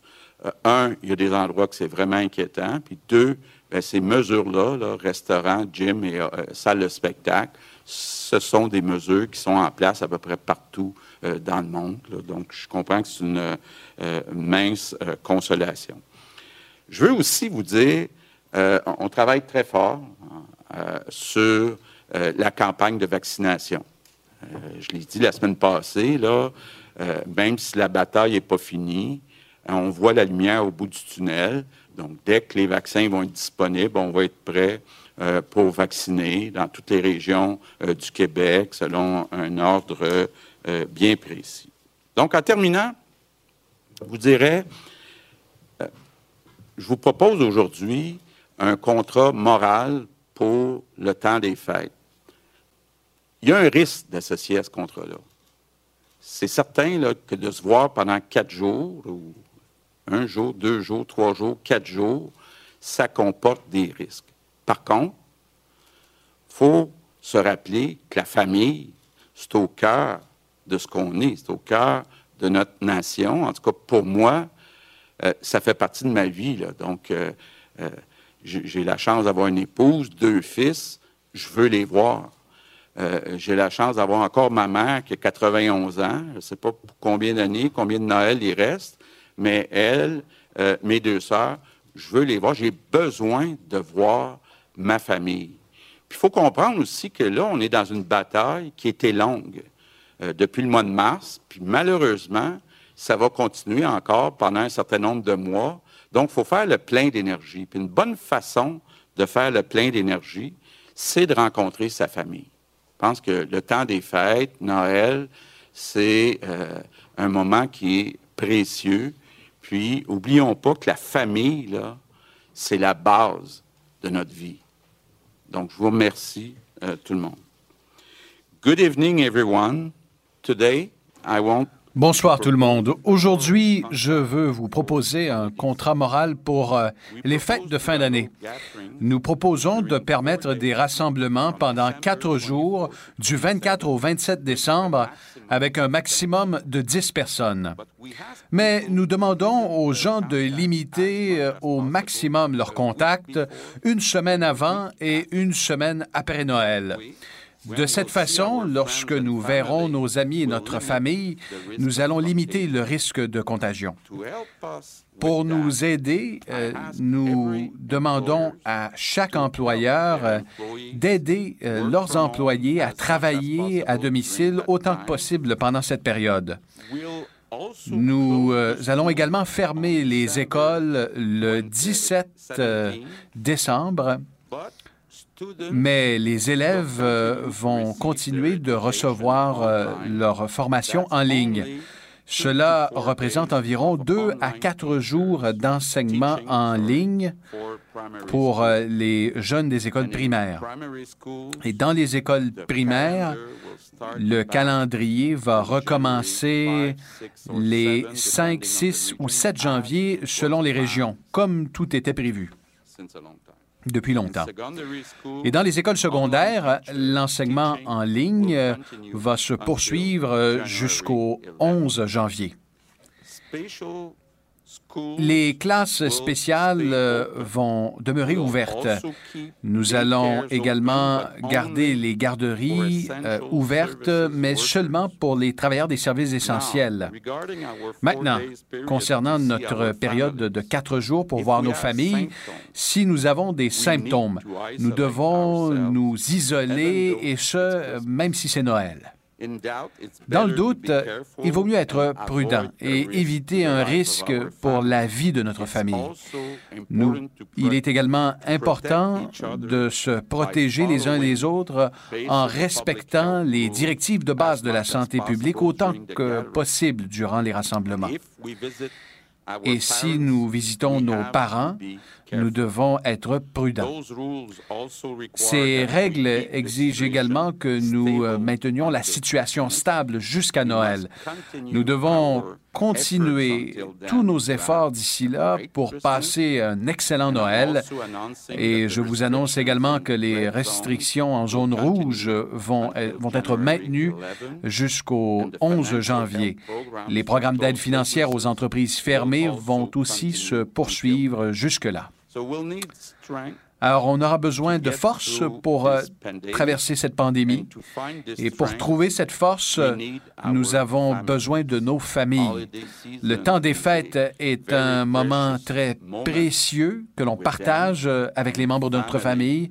Et la famille euh, est à la base de nos vies. Merci.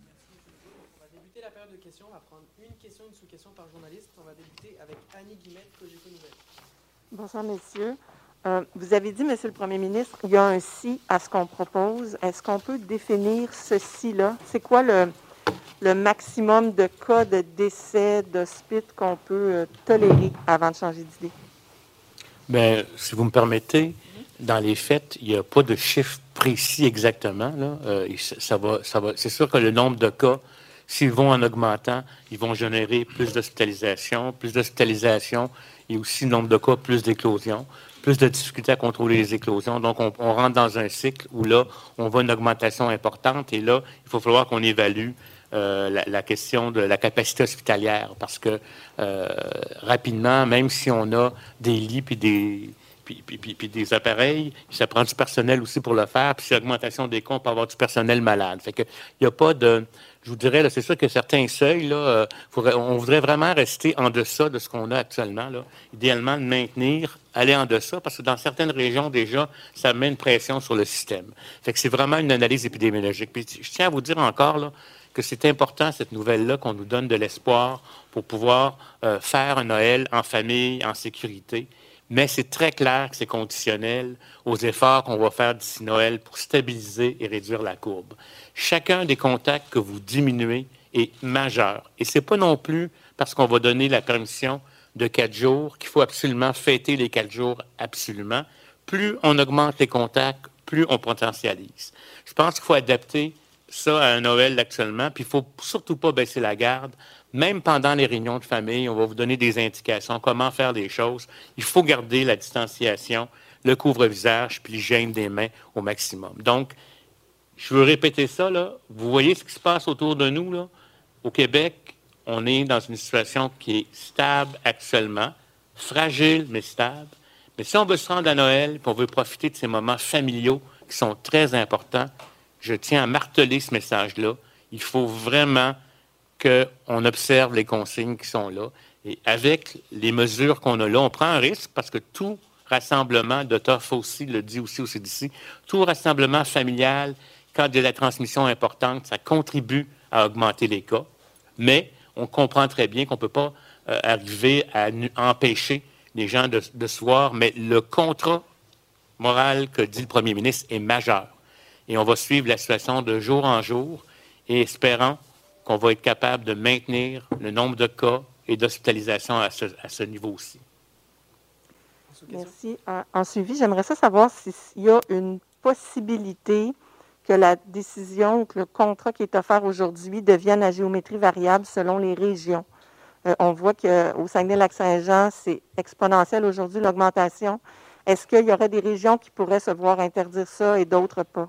Bien, comme je le disais euh, dans une réunion précédente, un, on veut garder ça simple. Deux, peu importe la région où on est, ce qu'on souhaite, c'est que les gens euh, se protège, évite les contacts une semaine avant, une semaine après, peu importe la couleur euh, de la région. Donc, ça s'applique à tout le monde. Si vous me permettez, Monsieur le Premier ministre, il y a encore un mois quand même petit Noël. Et donc, on a déjà vu dans d'autres régions qu'à l'intérieur d'un mois, on était capable d'inverser une tendance. Donc, j'invite les gens du Saguenay-Lac-Saint-Jean à le faire pour qu'ils puissent passer un beau Noël en famille. Oui, bonjour. Euh, Nora Lamontagne du Journal de Montréal. Ma question est pour le docteur euh, Arruda. Monsieur, euh, docteur Arruda, vous avez déjà dit que vous vous attendiez à une augmentation des cas après les fêtes. Et là, on apprend que les gyms, les cinémas, les salles de spectacle pourraient reprendre leur activité à partir du 11 janvier. Est-ce que c'est pas leur donner un faux espoir de, de faire miroiter cette réouverture-là, cette date-là? Si vous me permettez encore, euh, je pense qu'on a fait, écoutez, l'analyse sur le temps des fêtes, ça fait depuis deux mois qu'on regarde toutes les possibilités. OK? Et on ne sait pas où on va être dans deux semaines ni à, Noël. Par contre, ce qu'on se dit, je, je pense qu'on essaie de donner une perspective aux gens. On donne une perspective pour que les gens puissent s'organiser pour le temps des fêtes dès maintenant. toujours conditionnel au fait qu'il va falloir contrôler le nombre de cas.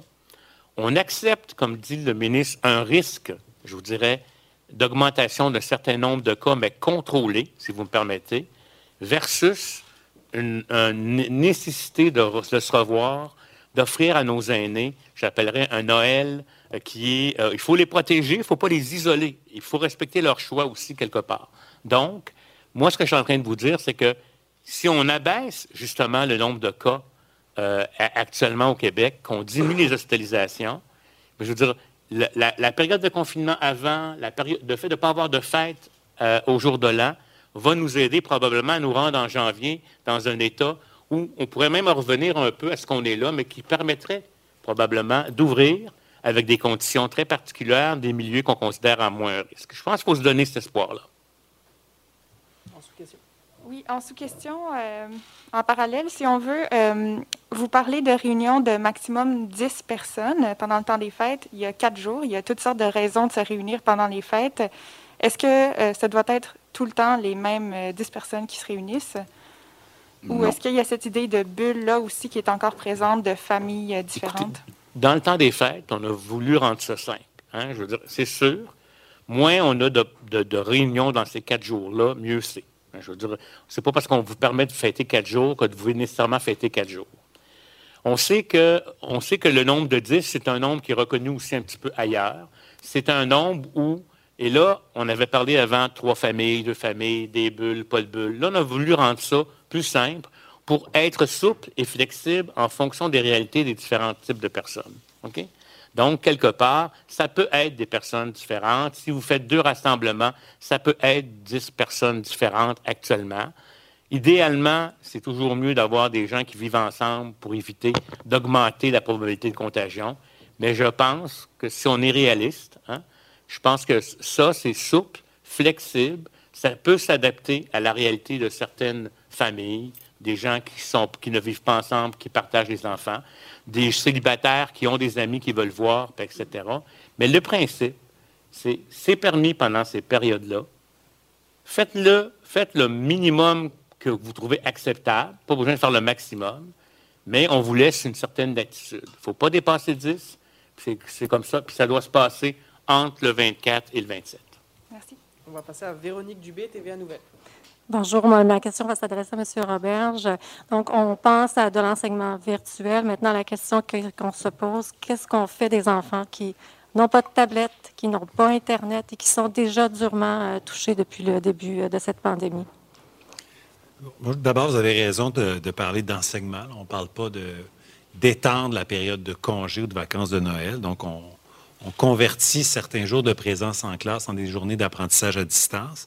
Pour les jeunes euh, du secondaire, il n'y a pas d'enjeu. On a suffisamment de tablettes, d'ordinateurs dans le réseau pour répondre à tous les besoins à la grandeur du Québec pour les élèves qui n'ont pas un outil dédié à eux à la maison. Euh, donc ça, c'est clair. On n'en a pas suffisamment pour tous les élèves de toutes les écoles primaires, mais il faut dire aussi que pour nos plus petits, euh, de toute manière, je veux dire, leur autonomie pour vraiment manipuler un ordinateur ou une tablette, euh, c'est pas présent. Et de toute façon, ils peuvent pas non plus être des heures. Ils n'ont pas la même capacité d'attention pour dire ben, je suis en apprentissage à l'ordinateur plusieurs heures. Donc, je pense que euh, on arrive avec quelque chose qui est tout à fait adapté à la réalité des jeunes. Au secondaire, ils sont capables de le faire, on est équipés pour le faire. Au primaire, il va y avoir un suivi quotidien. Les enseignants sont tout à fait d'accord. J'ai parlé avec la Fédération des syndicats de l'enseignement, j'ai parlé avec l'Association professionnelle des enseignants du Québec. Ils nous ont dit, mais on n'en veut pas de congé. Là. On veut assurer un suivi auprès de nos élèves. On peut faire un suivi, un contact à tous les jours. Puis il faut dire qu'on parle de deux à quatre jours. Hein. En décembre, pour les écoles primaires, c'est de deux à un maximum de quatre jours, parce que dès janvier, ils retournent en classe. Donc, en, sous-question, je pense encore aux gens du Saguenay-Lac-Saint-Jean où le taux de positivité aujourd'hui est le double euh, que Montréal. Pourquoi ne pas avoir, par exemple, prévu seulement deux jours dans les régions où c'est vraiment rouge et où ça brûle plutôt que quatre jours? Peut-être, non. Je pense que pour euh, le Saguenay-Lac-Saint-Jean, peut-être avant de passer la, parole au docteur Arruda, je pense qu'au Saguenay, il faut leur donner encore euh, quelques jours pour se replacer, parce que ça a été euh, très, très difficile. Puis comme vous savez, quand on regarde le nombre de cas, notamment, faut regarder une moyenne de 7 jours. Parce que là, en ce moment, là, il y a eu, euh, il y a eu des problèmes du côté euh, de certains équipements qui ont empêché les, te- les tests d'être faits. Il y a eu des délais dans les laboratoires. Ça n'a pas été un, un bout facile. euh. Alors moi, j'attendrai euh, encore quelques jours parce que j'ai l'impression, premièrement, qu'on va voir euh, avec toute l'aide qui leur a été euh, envoyée, on leur parle, euh, on est vraiment euh, en support, on est en appui particulièrement pour le traçage parce que c'est ça qui est important, comme vous savez au début. Fait que je pense que pour le Saguenay, là, étant donné euh, tout ce qui arrive en ce moment, j'aimerais mieux attendre euh, quelques jours, puis on vous tiendra informé, mais je pense que les choses vont se placer, selon moi. Merci. On va passer à François Caraban, Journal Métro. Bonjour, messieurs. Euh, donc, évidemment, vous permettez les rencontres avec maman, papa, grand-maman, grand-papa, euh, des personnes qui euh, peuvent dépasser les 60 ans, donc peuvent se rapprocher des, euh, de la situation plus à risque par rapport à, la COVID-19.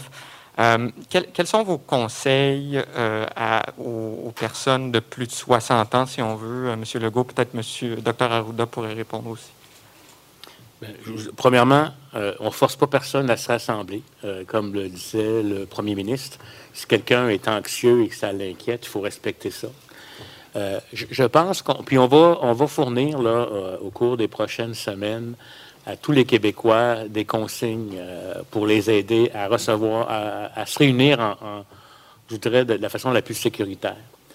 Je pense que par exemple, je vais vous donner juste un exemple pour pour comprendre. Il ne faut pas nécessairement que grand-maman tienne le, petit bébé là, de la famille ou le jeune enfant pendant trois heures ou pendant huit heures. Elle peut participer à la fête. On peut essayer de, maintenir une distance avec, eux. Euh, c'est sûr que les confinements avant, je ne sais pas si vous comprenez ce que je veux dire, vont aider à ce que si quelqu'un a des symptômes, surtout là, vous avez des symptômes, vous restez chez vous, vous allez vous faire dépister, puis vous n'allez pas voir grand-maman. Vous la verrez quand vous serez mieux après. Je pense que c'est bien important.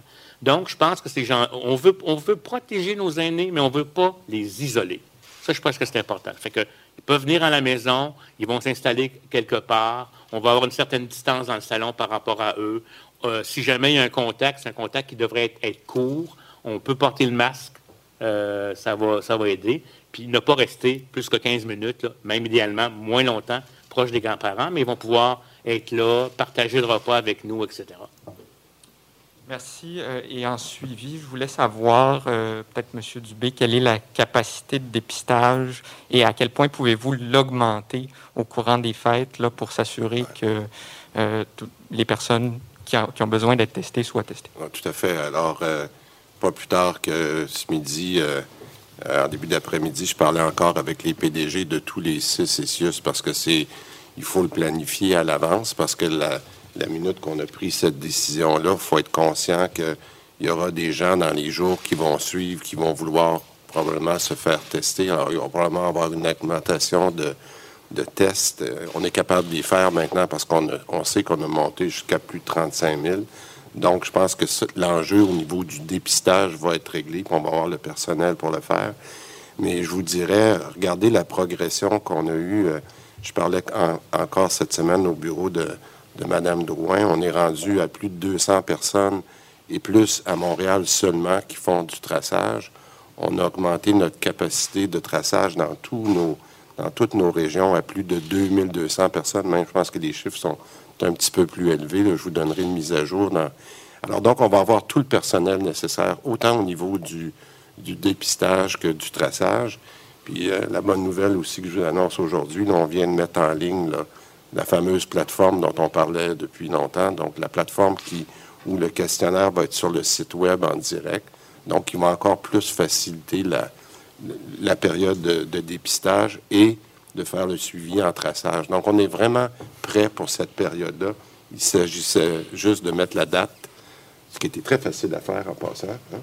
Et maintenant que la date est là, ben, tout notre personnel est en train de, de se préparer pour, euh, pour être prêt. Merci à vous. Va passer à François Gariepi, Radio X. Bonjour avocate. Euh, Une question peut-être pour commencer avec pour M. Roberge. Euh, ben, c'est concernant les examens du ministère prévus en fin d'année scolaire pour les secondaires 1, 2, 3, 4 et 5, sachant que la valeur des bulletins de janvier et de juin euh, sont de 50% chacun et que le taux d'échec sera beaucoup plus élevé que les années antérieures, selon plusieurs professeurs avec qui on a discuté. Quand annoncerez-vous la façon de compiler les notes scolaires pour cette année, sachant que le taux d'échec risque d'être historique? En fait, est-ce que vous allez alléger euh, le- les matières, en fait, ou encore alléger les notes, la valeur des bulletins? C'est une question intéressante sur, euh, sur l'évaluation. Laissez-moi vous dire que d'abord, on a fait plusieurs ajustements depuis le début de l'année. On est en contact direct avec les directions d'école, avec les enseignants, avec les, professionnels qui aident les élèves en difficulté. Encore aujourd'hui, mon cabinet est en conversation avec notre comité d'experts. Donc, on a euh, fait plusieurs changements. On peut s'ajuster encore un peu, mais je vous dirais qu'on en a fait beaucoup. Là. On est passé de trois euh, périodes de bulletins à deux. Il y a un gain là-dedans. Pourquoi? Parce qu'il y a un peu moins de temps passé dans les évaluations, un petit peu plus dans l'enseignement. On fait baisser le stress aussi sur sur l'angoisse de voir arriver un premier bulletin, alors qu'en début d'année, on faisait beaucoup de rattrapage. En remettant le bulletin à la fin du mois de janvier, on fait baisser un peu l'angoisse, on fait baisser un peu le stress, on se donne le temps de finir notre rattrapage avant de voir la matière de l'année. Euh, ensuite, on a pondéré les bulletins euh, de manière que c'était fait. Les derniers bulletins avaient une grande, grande, grande importance, ce qui fait que les jeunes, des fois, ont l'impression que tout se joue en quelques semaines. On a pondéré ça. Euh, pour les examens ministériels aussi, il n'y en a pas à chaque année des examens ministériels. hein. C'est quatrième année du primaire, sixième année du primaire, et puis il y en a à secondaire 2, 4 et 5.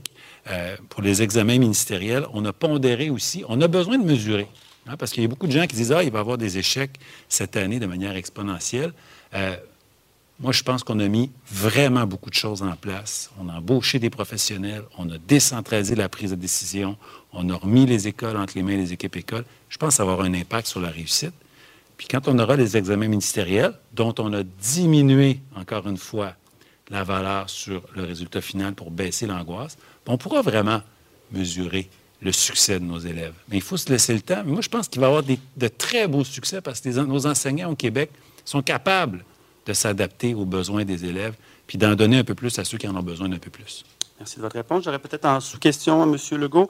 Début octobre, le ministre Fitzgib- Fitzgibbon pardon, annonçait de l'aide aux restaurateurs, jusqu'à 15 000 pour payer les frais fixes, soit le loyer, les taxes, les assurances. Malheureusement, plus de 50 jours plus tard, plusieurs restaurateurs ont dénoncé le fait qu'ils n'ont pas encore reçu les sommes. Euh, quand allez-vous euh, verser les sommes aux restaurateurs promises en début octobre? Oui. Ben, écoutez, je n'ai pas une date précise, là, mais je sais que Pierre euh, Fitzgibbon est très au courant là, qu'il y a des délais à certains endroits, dans certaines régions, entre autres pour les plus petits euh, restaurants. Euh, donc, euh, il travaille très fort là, pour que ça soit envoyé le plus rapidement possible, mais je pense que ça devrait être dans, dans les prochaines semaines. Merci à vous. Véronique Lauzon, la presse. Pour vous, M. Legault, vous nous avez dit mardi euh, qu'il pourrait y avoir des petits changements dans les mesures pour les activités, peut-être pour les jeunes. Avez-vous euh, des détails? On continue de discuter avec euh, la santé publique. J'aimerais ça permettre aux jeunes de faire du sport. Évidemment, bon, dans les arénas, c'est à l'intérieur, même s'il y a beaucoup d'espace. Il y a les ronds à patiner extérieurs. Je me rappelle des beaux souvenirs. Donc, euh, on continue les discussions. Et ça va bien, les discussions? Ah, ça va très bien. Ça va vraiment très Ça va bien aller. Ça va bien, parfait. Et pour les rencontres pendant les fêtes, est-ce qu'on peut se promener dans les régions, de- dans différentes régions? Pas souhaitable. C'est pas souhaitable. C'est- Ce n'est pas recommandé, même, je dirais, pas fortement recommandé. Vous vous rappelez aussi que quand vous venez d'une région euh, rouge, vous devez appliquer dans la région où vous allez la même chose. Par contre, on est conscient que dans certaines situations, ça pourrait arriver. Si jamais ça l'arrivait, même si ce n'est pas recommandé, il faut vraiment appliquer les mesures. Je vous dirais, là, c'est sûr que quelqu'un, sans le vouloir, un, fils qui va aller voir sa mère, par exemple, au Bas-Saint-Laurent, pourrait euh, voir bien faire, la voir, mais pas se rendre compte qu'il qu'il est contaminé. Euh, je ne sais pas si vous comprenez. Surtout s'il n'a pas fait le confinement avant. Le fait que vous comprenez, c'est comme ça aussi que des virus sont passés d'une région à une autre. Je ne veux pas entrer dans les détails. Au Saguenay, ça a été des éléments de cette nature-là. Donc, je pense que euh, ce n'est pas, for- ce n'est pas recommandé. Si c'est fait, mettons qu'il y a des situations particulières où ça doit être fait, beaucoup, beaucoup de précautions, s'il vous plaît. Je vais, je vais donner un, un exemple comme ça au hasard. Disons quelqu'un de Montréal qui va à Tremblant à son chalet la fin de semaine. Ben, il faudrait qu'il apporte sa bouffe pour la fin de semaine, qu'il reste à son chalet, puis qu'il n'aille pas au restaurant. On va passer à Marco Fortier, le devoir. Oui, bonsoir. Bonjour. Euh, donc, les Québécois qui veulent fêter Noël doivent se, pardon, s'isoler donc une semaine avant. Mais cette semaine-là, c'est la semaine la plus achalandée dans les magasins et les centres commerciaux. Est-ce que c'est un risque qu'on doit prendre comme société euh, d'aller euh, côtoyer plein de monde pour acheter nos cadeaux de Noël? Ben, c'est une question que j'ai posée. hein. Donc, euh, je vais être bon pour être journaliste à un moment donné. Euh, effectivement, mais euh, il y a un risque, mais le risque n'est pas grand, ce que je comprends. là. Dans les magasins, euh, on ne vit pas beaucoup de problèmes. les abattoirs, il y a des problèmes. Dans les écoles, il y a beaucoup d'éclosions. Mais dans les magasins, là, Si vous me permettez, euh, je, pe- je pense qu'on, premièrement, on favorise qu'on achète Québec. Euh, on peut soit le faire en ligne, soit le faire dans des centres commerciaux.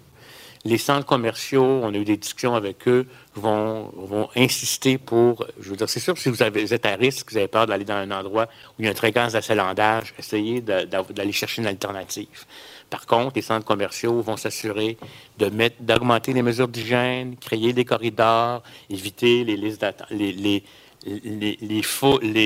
d'attente où on est collés les uns sur les autres. Je pense qu'il y a un moyen de fonctionner euh, comme tel sans obtenir une contamination importante. Mais chaque personne doit évaluer sa situation, son propre risque et peut-être aller à un moment où il y a moins d'achalandage. C'est sûr qu'on recommande aux gens de probablement faire leurs achats le plus tôt possible pour éviter la cohue de la veille puis de la dernière minute. Je sais que moi, ça m'arrive souvent pour des raisons de travail d'attendre la dernière minute, mais cette année, faites le don assez tôt pour justement éviter, distribuer la consommation euh, dans, les centres et on a demandé la collaboration des propriétaires de centres commerciaux, etc., pour s'assurer que ça se fasse de façon adéquate. Ça a été le cas hein, au début dans le déconfinement. Il y avait vraiment euh, un respect, on ne voyait pas les gens se coller à l'entrée, mais on va redemander aux gens de faire ça. Portez le masque, lavez-vous les mains, et puis allez-y, mais faites attention à ne pas vous rapprocher euh, euh, des, des autres. Puis commencez votre magasinage plus tôt. Les rabais commencent déjà plus tôt. c'est beau. Prochaine question. Est-ce que c'est en... la presse canadienne? Oui. Oui, euh, vous avez dit plutôt, M. Dubé, que vous allez augmenter la capacité de dépistage pendant les fêtes. Est-ce que vous allez augmenter la capacité en termes de main-d'œuvre aussi? Jusqu'à quel point? Parce que j'imagine, par exemple, le 24 décembre, il y a des gens qui vont se dire on va voir grand-maman après-demain, on va aller se faire tester. Avez-vous prévu le 24, le 25, le 26 avoir une grosse capacité euh, de main-d'œuvre pour les, les asymptomatiques qui ne veulent pas prendre de risques? Ben, c'est c'est exactement ce que, ce que j'ai dit tout à l'heure, là, puis je vais le répéter parce que c'est important. On va voir la, la capacité de testage qu'il va falloir, euh, qui va être nécessaire. J'en ai parlé cet après-midi avec les PDG. Tout le monde attendait de voir comment on allait s'organiser dans les dates, mais je rappellerai une chose, par exemple. C'est que on ne va pas se tester juste pour être certain qu'on n'a pas le COVID. Il faut rappeler les trois critères. Les critères, c'est est-ce que vous avez été en contact avec quelqu'un? Est-ce que vous avez les symptômes? Puis, est-ce qu'on vous a appelé pour faire du traçage?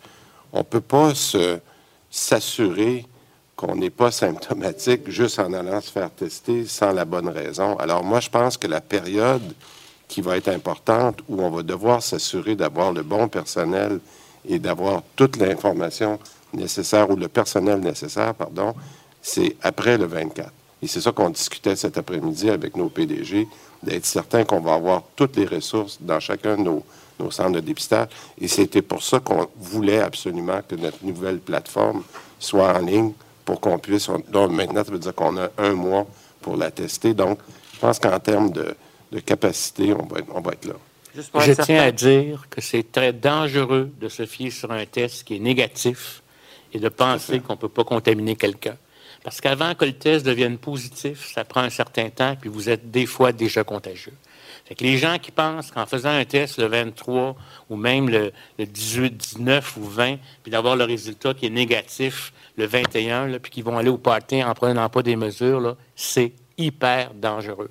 Il y a plein de gens qui ont passé des tests, qui pensaient qu'ils étaient, qui ont été négatifs, qui pensaient qu'ils n'étaient pas contagieux. La chose à faire, c'est ce qu'on vous a dit, c'est de faire les éléments de confinement qu'on vous dit Et si vous avez des symptômes, vous allez vous faire tester. Si vous avez des maladies, vous allez vous faire tester. Mais surtout pas se fier sur un test négatif. Je vais vous dire, c'est une grande erreur. Ce qu'il faut, c'est s'assembler avec les consignes qu'on vous donne. Peut-être que je vous rajouterais, puis euh, je pense que la plupart des journalistes qui sont avec nous sont au courant qu'il y aura un briefing technique demain matin. Mais euh, j'espère que j'ai le bon carton, oui, ici. Euh, je ne sais pas si vous n'êtes pas capable de voir à cette distance-là, mais il y aura un briefing technique demain matin pour les journalistes avec non seulement le docteur Arruda, mais avec le docteur Lidvac que vous connaissez, qui avait fait le système d'alerte. Puis ce document-là va vous être disponible demain matin, il va être en ligne. Explique vraiment les étapes de contagiosité et on prend le calendrier, le, même calendrier, pour expliquer que quelqu'un qui serait positif, par exemple, à compter du 16, à quel moment il est contagieux, à quel moment il peut transférer la maladie, etc. Et c'est très bien expliqué ici. Puis on met la période importante, justement, du 24 au 26. Fait que j'inviterai les gens, et c'est pour ça qu'on n'a pas rentré dans le détail de ça ce soir, mais votre question est très à propos. C'est c'est ça qui nous préoccupe ici, et c'est pour ça qu'on a décidé de laisser cette période-là. Et les journalistes demain pourront poser toutes les questions au docteur Lidvac, parce que c'est vraiment lui, avec euh, docteur a monté le, le système de protection. Alors ça, ça sera disponible pour vous demain matin. Donc, vous ne conseillez pas aux gens qui, juste par principe de précaution, voudraient aller se faire dépister avant Noël, avant de rencontrer grand-maman? Ben, C'est parce que le, le- je vous dirais la réponse, c'est non, parce que c'est pas parce qu'on vient de se faire tester il y a 24 heures que six heures après, pour X raison, vous ne pouvez pas contagier quelqu'un. C'est ça qui est le problème. Alors, c'est pour ça qu'il faut s'assurer que si on, est, on, se sent correct, on n'a pas de symptômes, on n'a pas été en contact avec quelqu'un, on ne s'est pas fait appeler, gardez les mesures de confinement. C'est ça qu'il faut faire. Gardez les mesures sanitaires. Puis là, à ce moment-là, si vous pensez que durant les quatre jours, là, vous avez ces enjeux-là, ben, allez vous faire tester le plus rapidement possible.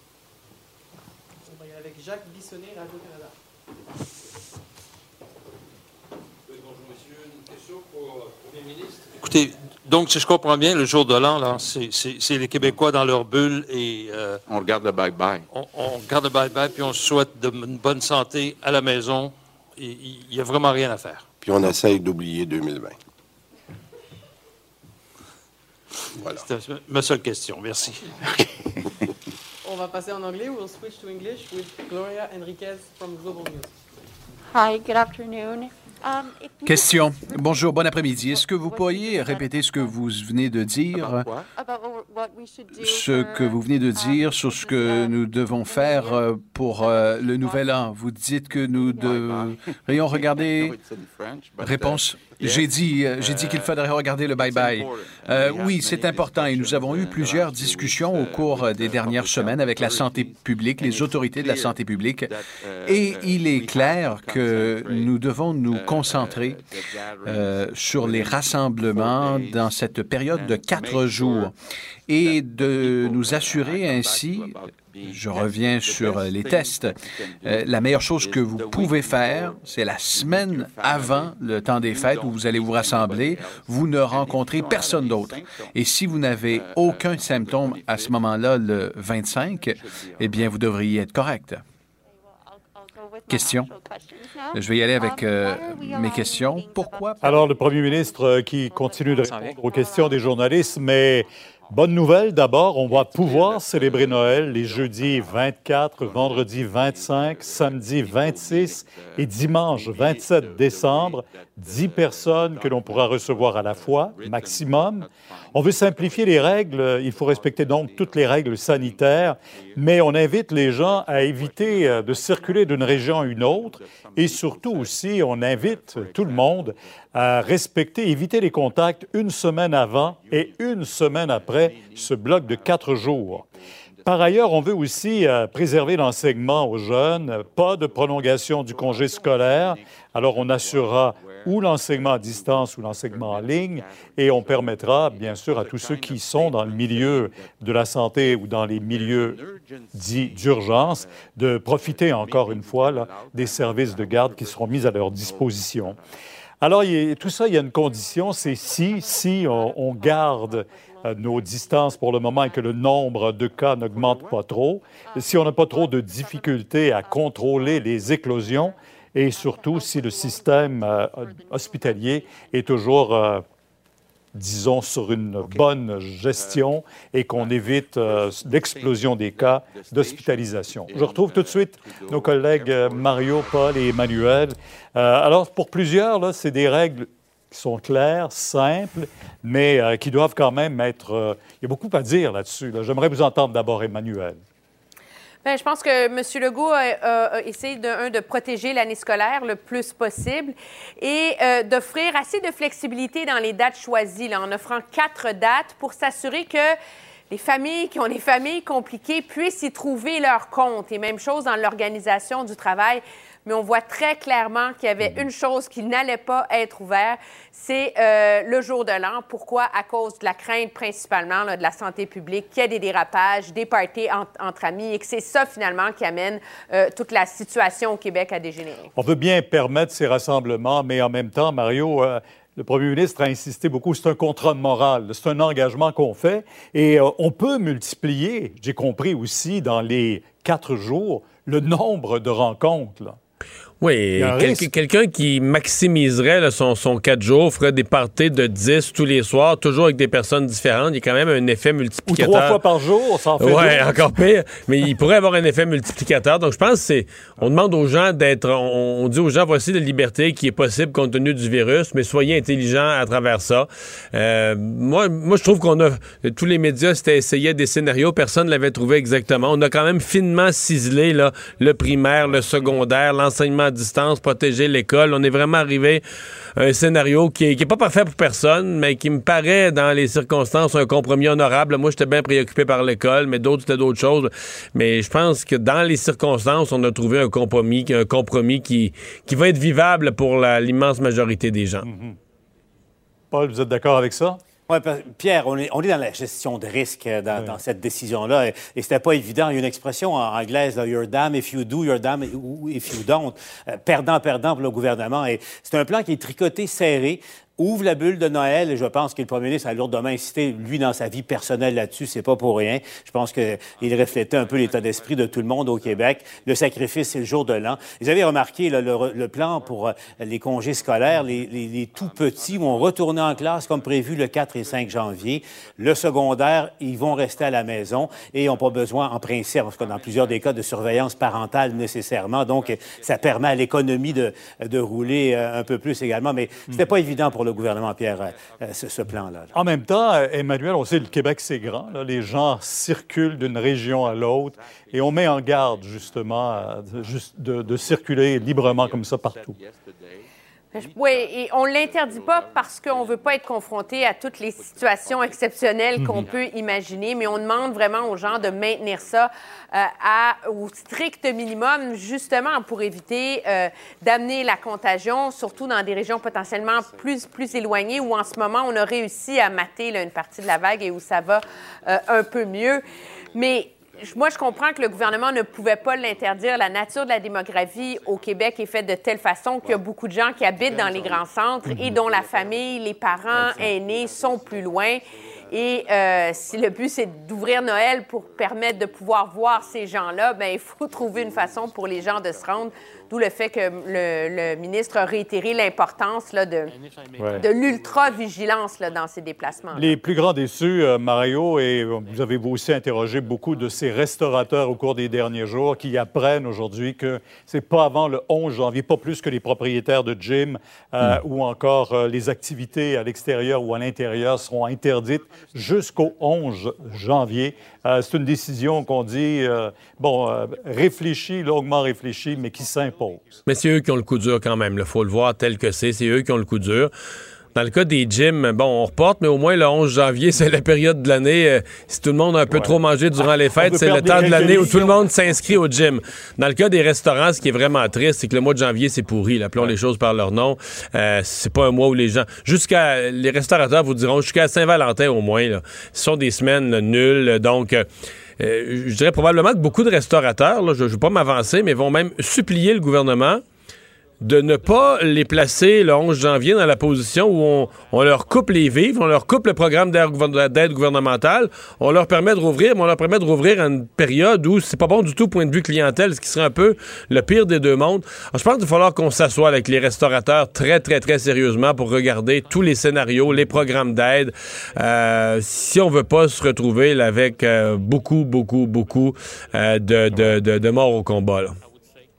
L'autre préoccupation, on y fait allusion toujours, c'est euh, le calendrier scolaire des jeunes. Paul, c'est important de le rappeler, d'autant plus qu'on on constate qu'il y a de plus en plus de jeunes qui abandonnent, un peu découragés de ce qu'ils ont comme cours et de la façon dont ils les suivent, ces cours-là, manque de ces contacts-là aussi. On est conscient de ça, mais en même temps aussi, euh, on tente de, de, sauver leur année scolaire et d'amener le plus de jeunes possible à la réussite. Et, ce qui n'est pas gagné, Pierre, on a vu les premiers euh, chiffres qui nous parviennent, le nombre, le pourcentage d'échecs qui a triplé au cours des mhm. derniers mois euh, au Québec. Pierre, euh, je pense que ça convie le Québec éventuellement à avoir vraiment une conversation de société au cours des, des, prochaines semaines, des prochains mois. Comment sauver l'année scolaire, comment ne pas sacrifier le, le, bagage pédagogique de ces jeunes? Pensez aux jeunes qui terminent le second secondaire euh, cette année et qui vont entrer au cégep l'an prochain. Donc, ils vont payer un, lourd tribut s'il n'y a pas un rattrapage digne de ce nom qui est, fait euh, d'ici là. Emmanuel, euh, Mario et Paul, je vous remercie beaucoup parce que Diane Nabar va poursuivre la conversation avec nous. Cube Radio.